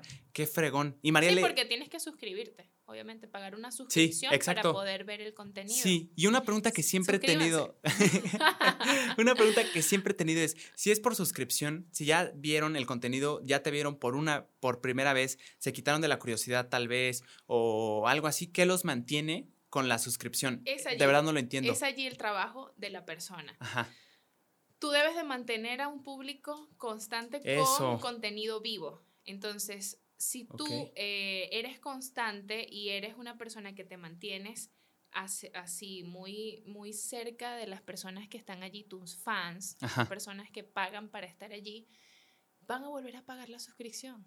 porque les, les Porque, latió. porque les, les das gustó. Contenido enriquecedor para ellos. Vámonos. Porque es contenido que ellos están buscando y que les late y que les gusta y que, obvio, si yo este mes estoy pagando el wifi es cuando pagas el wifi. si el wifi te funciona a lo que ¿Y te es, gustó? Ajá. vas a seguir pagando el wifi mensual. Vámonos. ¿Ves? Si pasa lo mismo con una suscripción en OnlyFans, si tú, o sea, dices, me gusta, o sea, me gusta lo que ella hace, me gusta su contenido y sé que siempre me va a sorprender con algo o, o tiene el detalle. Yo hablo con mis fans por mensajes. Ajá, de- Con en- todos. En, OnlyFans, ojo. Sí. Porque en eso consta de tú poder tener y brindarle esa cercanía a la persona. O sea, el contacto. el contacto, de que sientan que pueden tener ese toque más allá especial contigo, hacerlos sentir especial en ese Sí, sí, sentido. sí. Y más allá de que paguen una suscripción, son tics, este, poder ir mm, un día que otro la semana, eh, obsequiarles algo de contenido, porque dentro de la plataforma no es solo pagar la suscripción, eh, tú tienes también la potestad de tú, ponte, si subo un clic de tres minutos, Ajá. ese clic yo lo bloqueo y ese clic me cuesta No. 10 dólares. Si tú quieres ver ese clic, tienes que pagar los 10 dólares. No inventes. Así es. Oye, está bien curioso. O sea, dentro de la... ya aún tú pagando la suscripción, Sí. ¿sabes? Sí, es como meterte a una privada, a un fraccionamiento y dentro del fraccionamiento hay otro fraccionamiento y otra privada. Qué curioso, no sabía Sí. eso. Qué fregón. Aparte de eso, tú puedes hacer streaming también, haces en vivos allí. Vámonos. Entonces en los en vivos, eh, como en todos, como en TikTok, como en muchas plataformas, te van mandando regalos que son regalos que cuestan dinero. En este caso, empiezan a mandarte tics, que son propinas, eh, a partir de 10 dólares, 25 dólares y así. ¿ahí en el live? En el live, mientras No estás conectado. inventes. Entonces, no es solamente enfocarte que la gente pague una suscripción. El trabajo está en cómo mantener entretenido a eso. esos suscriptores Eso. para que puedan seguir estando allí y te den más de lo que normalmente eh, pagan con una suscripción. Allí está el negocio. Sí. O sea, allí es donde tú puedes sacarle una gran tajada a, a esto. En las propinas. En las propinas, en los videos que subes este, bloqueados para En que los los, lives. pagues, porque en los live, o sea, y que tampoco es una tarea fácil porque, ojo, los suscriptores no llegan solos allí. Los suscriptores los tienes que Eso. buscar tú. ¿Cómo? Por Instagram, por Twitter, YouTube. este, no tanto YouTube, se utiliza más Instagram y Twitter. Entonces son dos plataformas donde tú interactúas con las personas, te las traes y ellas pues obviamente van a, a suscribirse. Wow, qué interesante, María. O sea, ¿se puede vivir de OnlyFans? ¿Solo de OnlyFans? Sí, si eres una persona organizada y le, y le echas Los kilos. los kilos como son, claro que sí. O sea, si ahorita tú dejas todo y solo te Bueno, enfocas yo en me he OnlyFans. lucrado, yo me he lucrado en OnlyFans. Si este, yo tengo con OnlyFans como alrededor de unos seis meses o siete meses más o menos, Ajá. de los cuales estuve parada, he estado parada estos últimos tres meses por lo que te platiqué hace rato de mi accidente. Entonces sí, tuve que hacer un break, Ah, pero ok. eh, el tiempo que yo eh, le he puesto, he visto. No inventes. Sí le ves. O sea, La como un sueldo está- normal. Sí, y puedes sacar más que un sueldo. No es cierto, Uf, Mariale. Ahí fácilmente facturas. O sea, la cosa está en que tienes que disponer de tus tiempos, sabes que tienes que crear contenido. Nuevo. Todos los días, si tú puedes Sí. ir jalando gente a hacerlo. Porque si no, pues no vas a ver tal vez como debe de ser. Sí. Sí. inte- Oye, y con todo este, hubo un tema ahí con OnlyFans que me aventé videos, artículos que decían lo que lo que sucedió es que dejaron OnlyFans evidentemente pues tiene 1.200 millones de dólares solo en, en 2021, pero también se nutría de inversiones que hacían marcas, que hacían Ujú. Sí, marcas en. No soy especialista ni de broma, pero es lo que entendí, que hacían marcas. Entonces, ¿qué pasó? Las tarjetas, las proveedoras de tarjetas Ujú. Mastercard Visa se bajaron del barco. es que les hubo ahí cayó una un- demanda. Ajá, sí, hubo un le- revuelto sí, ahí. a ellos les cayó una demanda eh, y por eso iban literal a cancelar todo tipo de contenido para adultos Eso. o explícito porque era algo que ya entre la demanda que ellos les cayó, pues, sabes, o sea, se lo estaban como exigiendo. Pero vieron que la, o sea, la demanda Se que ellos a- tienen más de personas que se lucran y Sí. los millones que se han hecho, o sea, pues pienso yo, no dijeron, no, o sea, esto no podemos dejarlo así. No, y yo vi Se- tus y, y historias. ojo, se perdieron, o sea, muchas personas se salieron. Eso, yo vi tus y historias que, que a anunciabas que ibas a Sí, buscar yo, otra. Yo inclusive ya estaba viendo para meterme mm, en otra plataforma que se llama Patreon, que es Ah, algo parecido, pero Sí. el Patreon sí es algo más mm, de contenido completamente para adultos. ¿no? Ah, sí. Ah, o no sea, me la también sabía. puedes vender contenido como el que yo vendo, que no es un contenido tampoco explícito, explícito, Ajá. Pero, no es lo más pero- común. pero no es tanto como el OnlyFans, ¿ves? Wow. Entonces, sí, yo estaba como que, bueno, o me también pensé, o me creo una página web mía, eh, que también puedo cobrar por suscripción y que vayan directamente a mi página Vámonos. web. Y no, no compartes porcentajes, Y ya no, ¿no? compartes porcentaje, porque de mis porcentajes de lo que yo gano con OnlyFans, el OnlyFans se lleva quitan. el 25% de, mis de mis ganancias. ¡A la madre! Por eso es que se han Ni hecho la bola de dinero, ¡Guau! porque se llevan el 25%. ¡A la madre!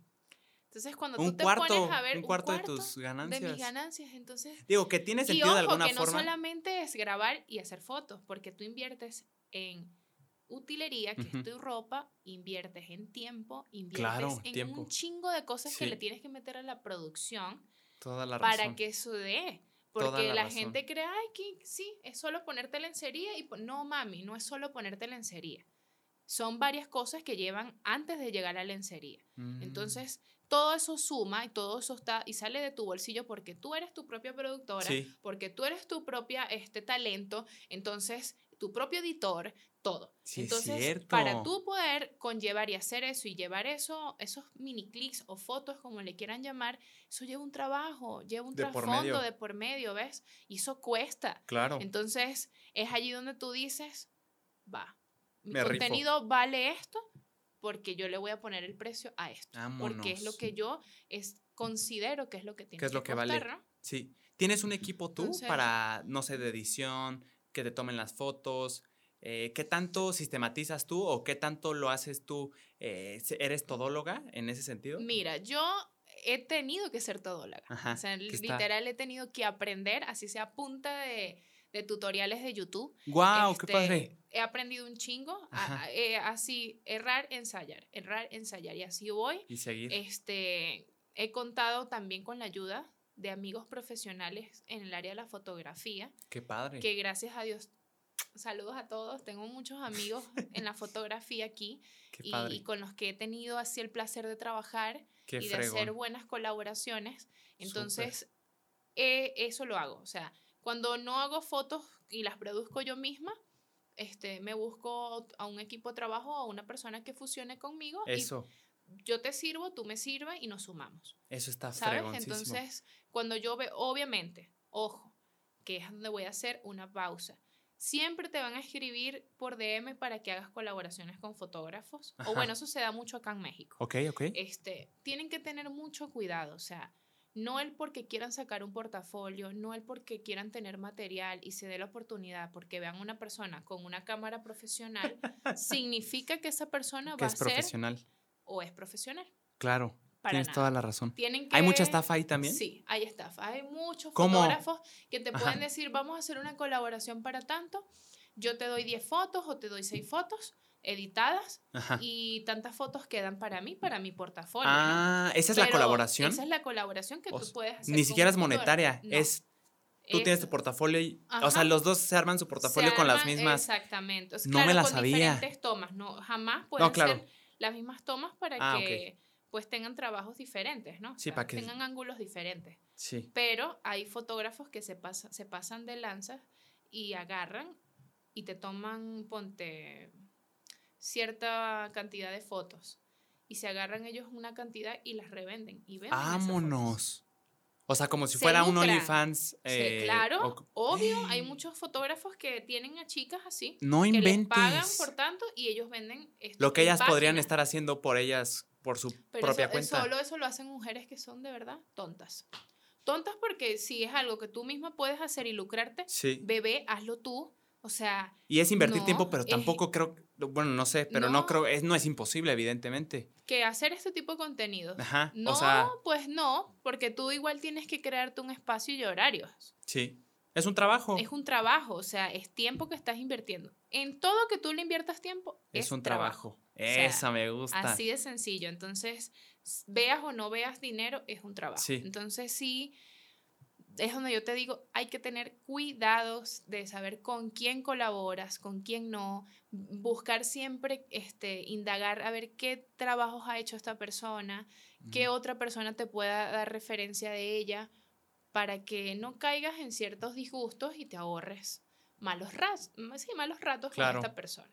Te lo digo Por experiencia, a mí me ha pasado. Sí. Entonces, por eso, al que yo pueda decirle o a cualquiera que esté novato en esto y quiera empezar a tomar fotos y, o, o ser modelo, investiguen.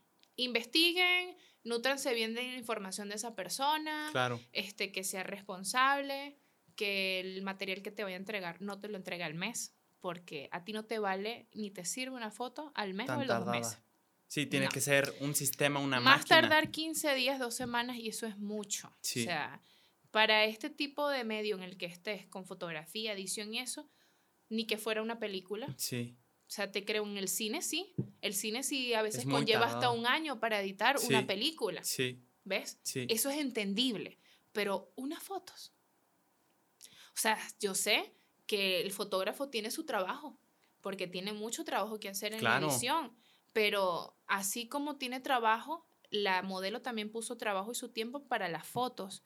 Entonces, hay un tiene que haber un respeto mutuo. Claro, 100%, Para el tiempo y el trabajo de ambos, 100%. ¿no? Entonces, sí es como que percatarse de eso. O sea, percatarse de eso, de que cuando vayas a hacer fotos, con, tratar de mantener a ciertas personas con las que tú puedas contar y decir, confiar. Mira, vamos a seguir trabajando. Vámonos. Ya hoy en día, ya yo te puedo decir, ya yo pasé mi novatada. O sea, ya, hoy en día yo tengo amigos que yo te puedo decir, ahorita yo marco y, les escribo y cuadramos en sus agendas también. ¿Tienes tiempo? Qué fregón. Vamos a hacer fotos.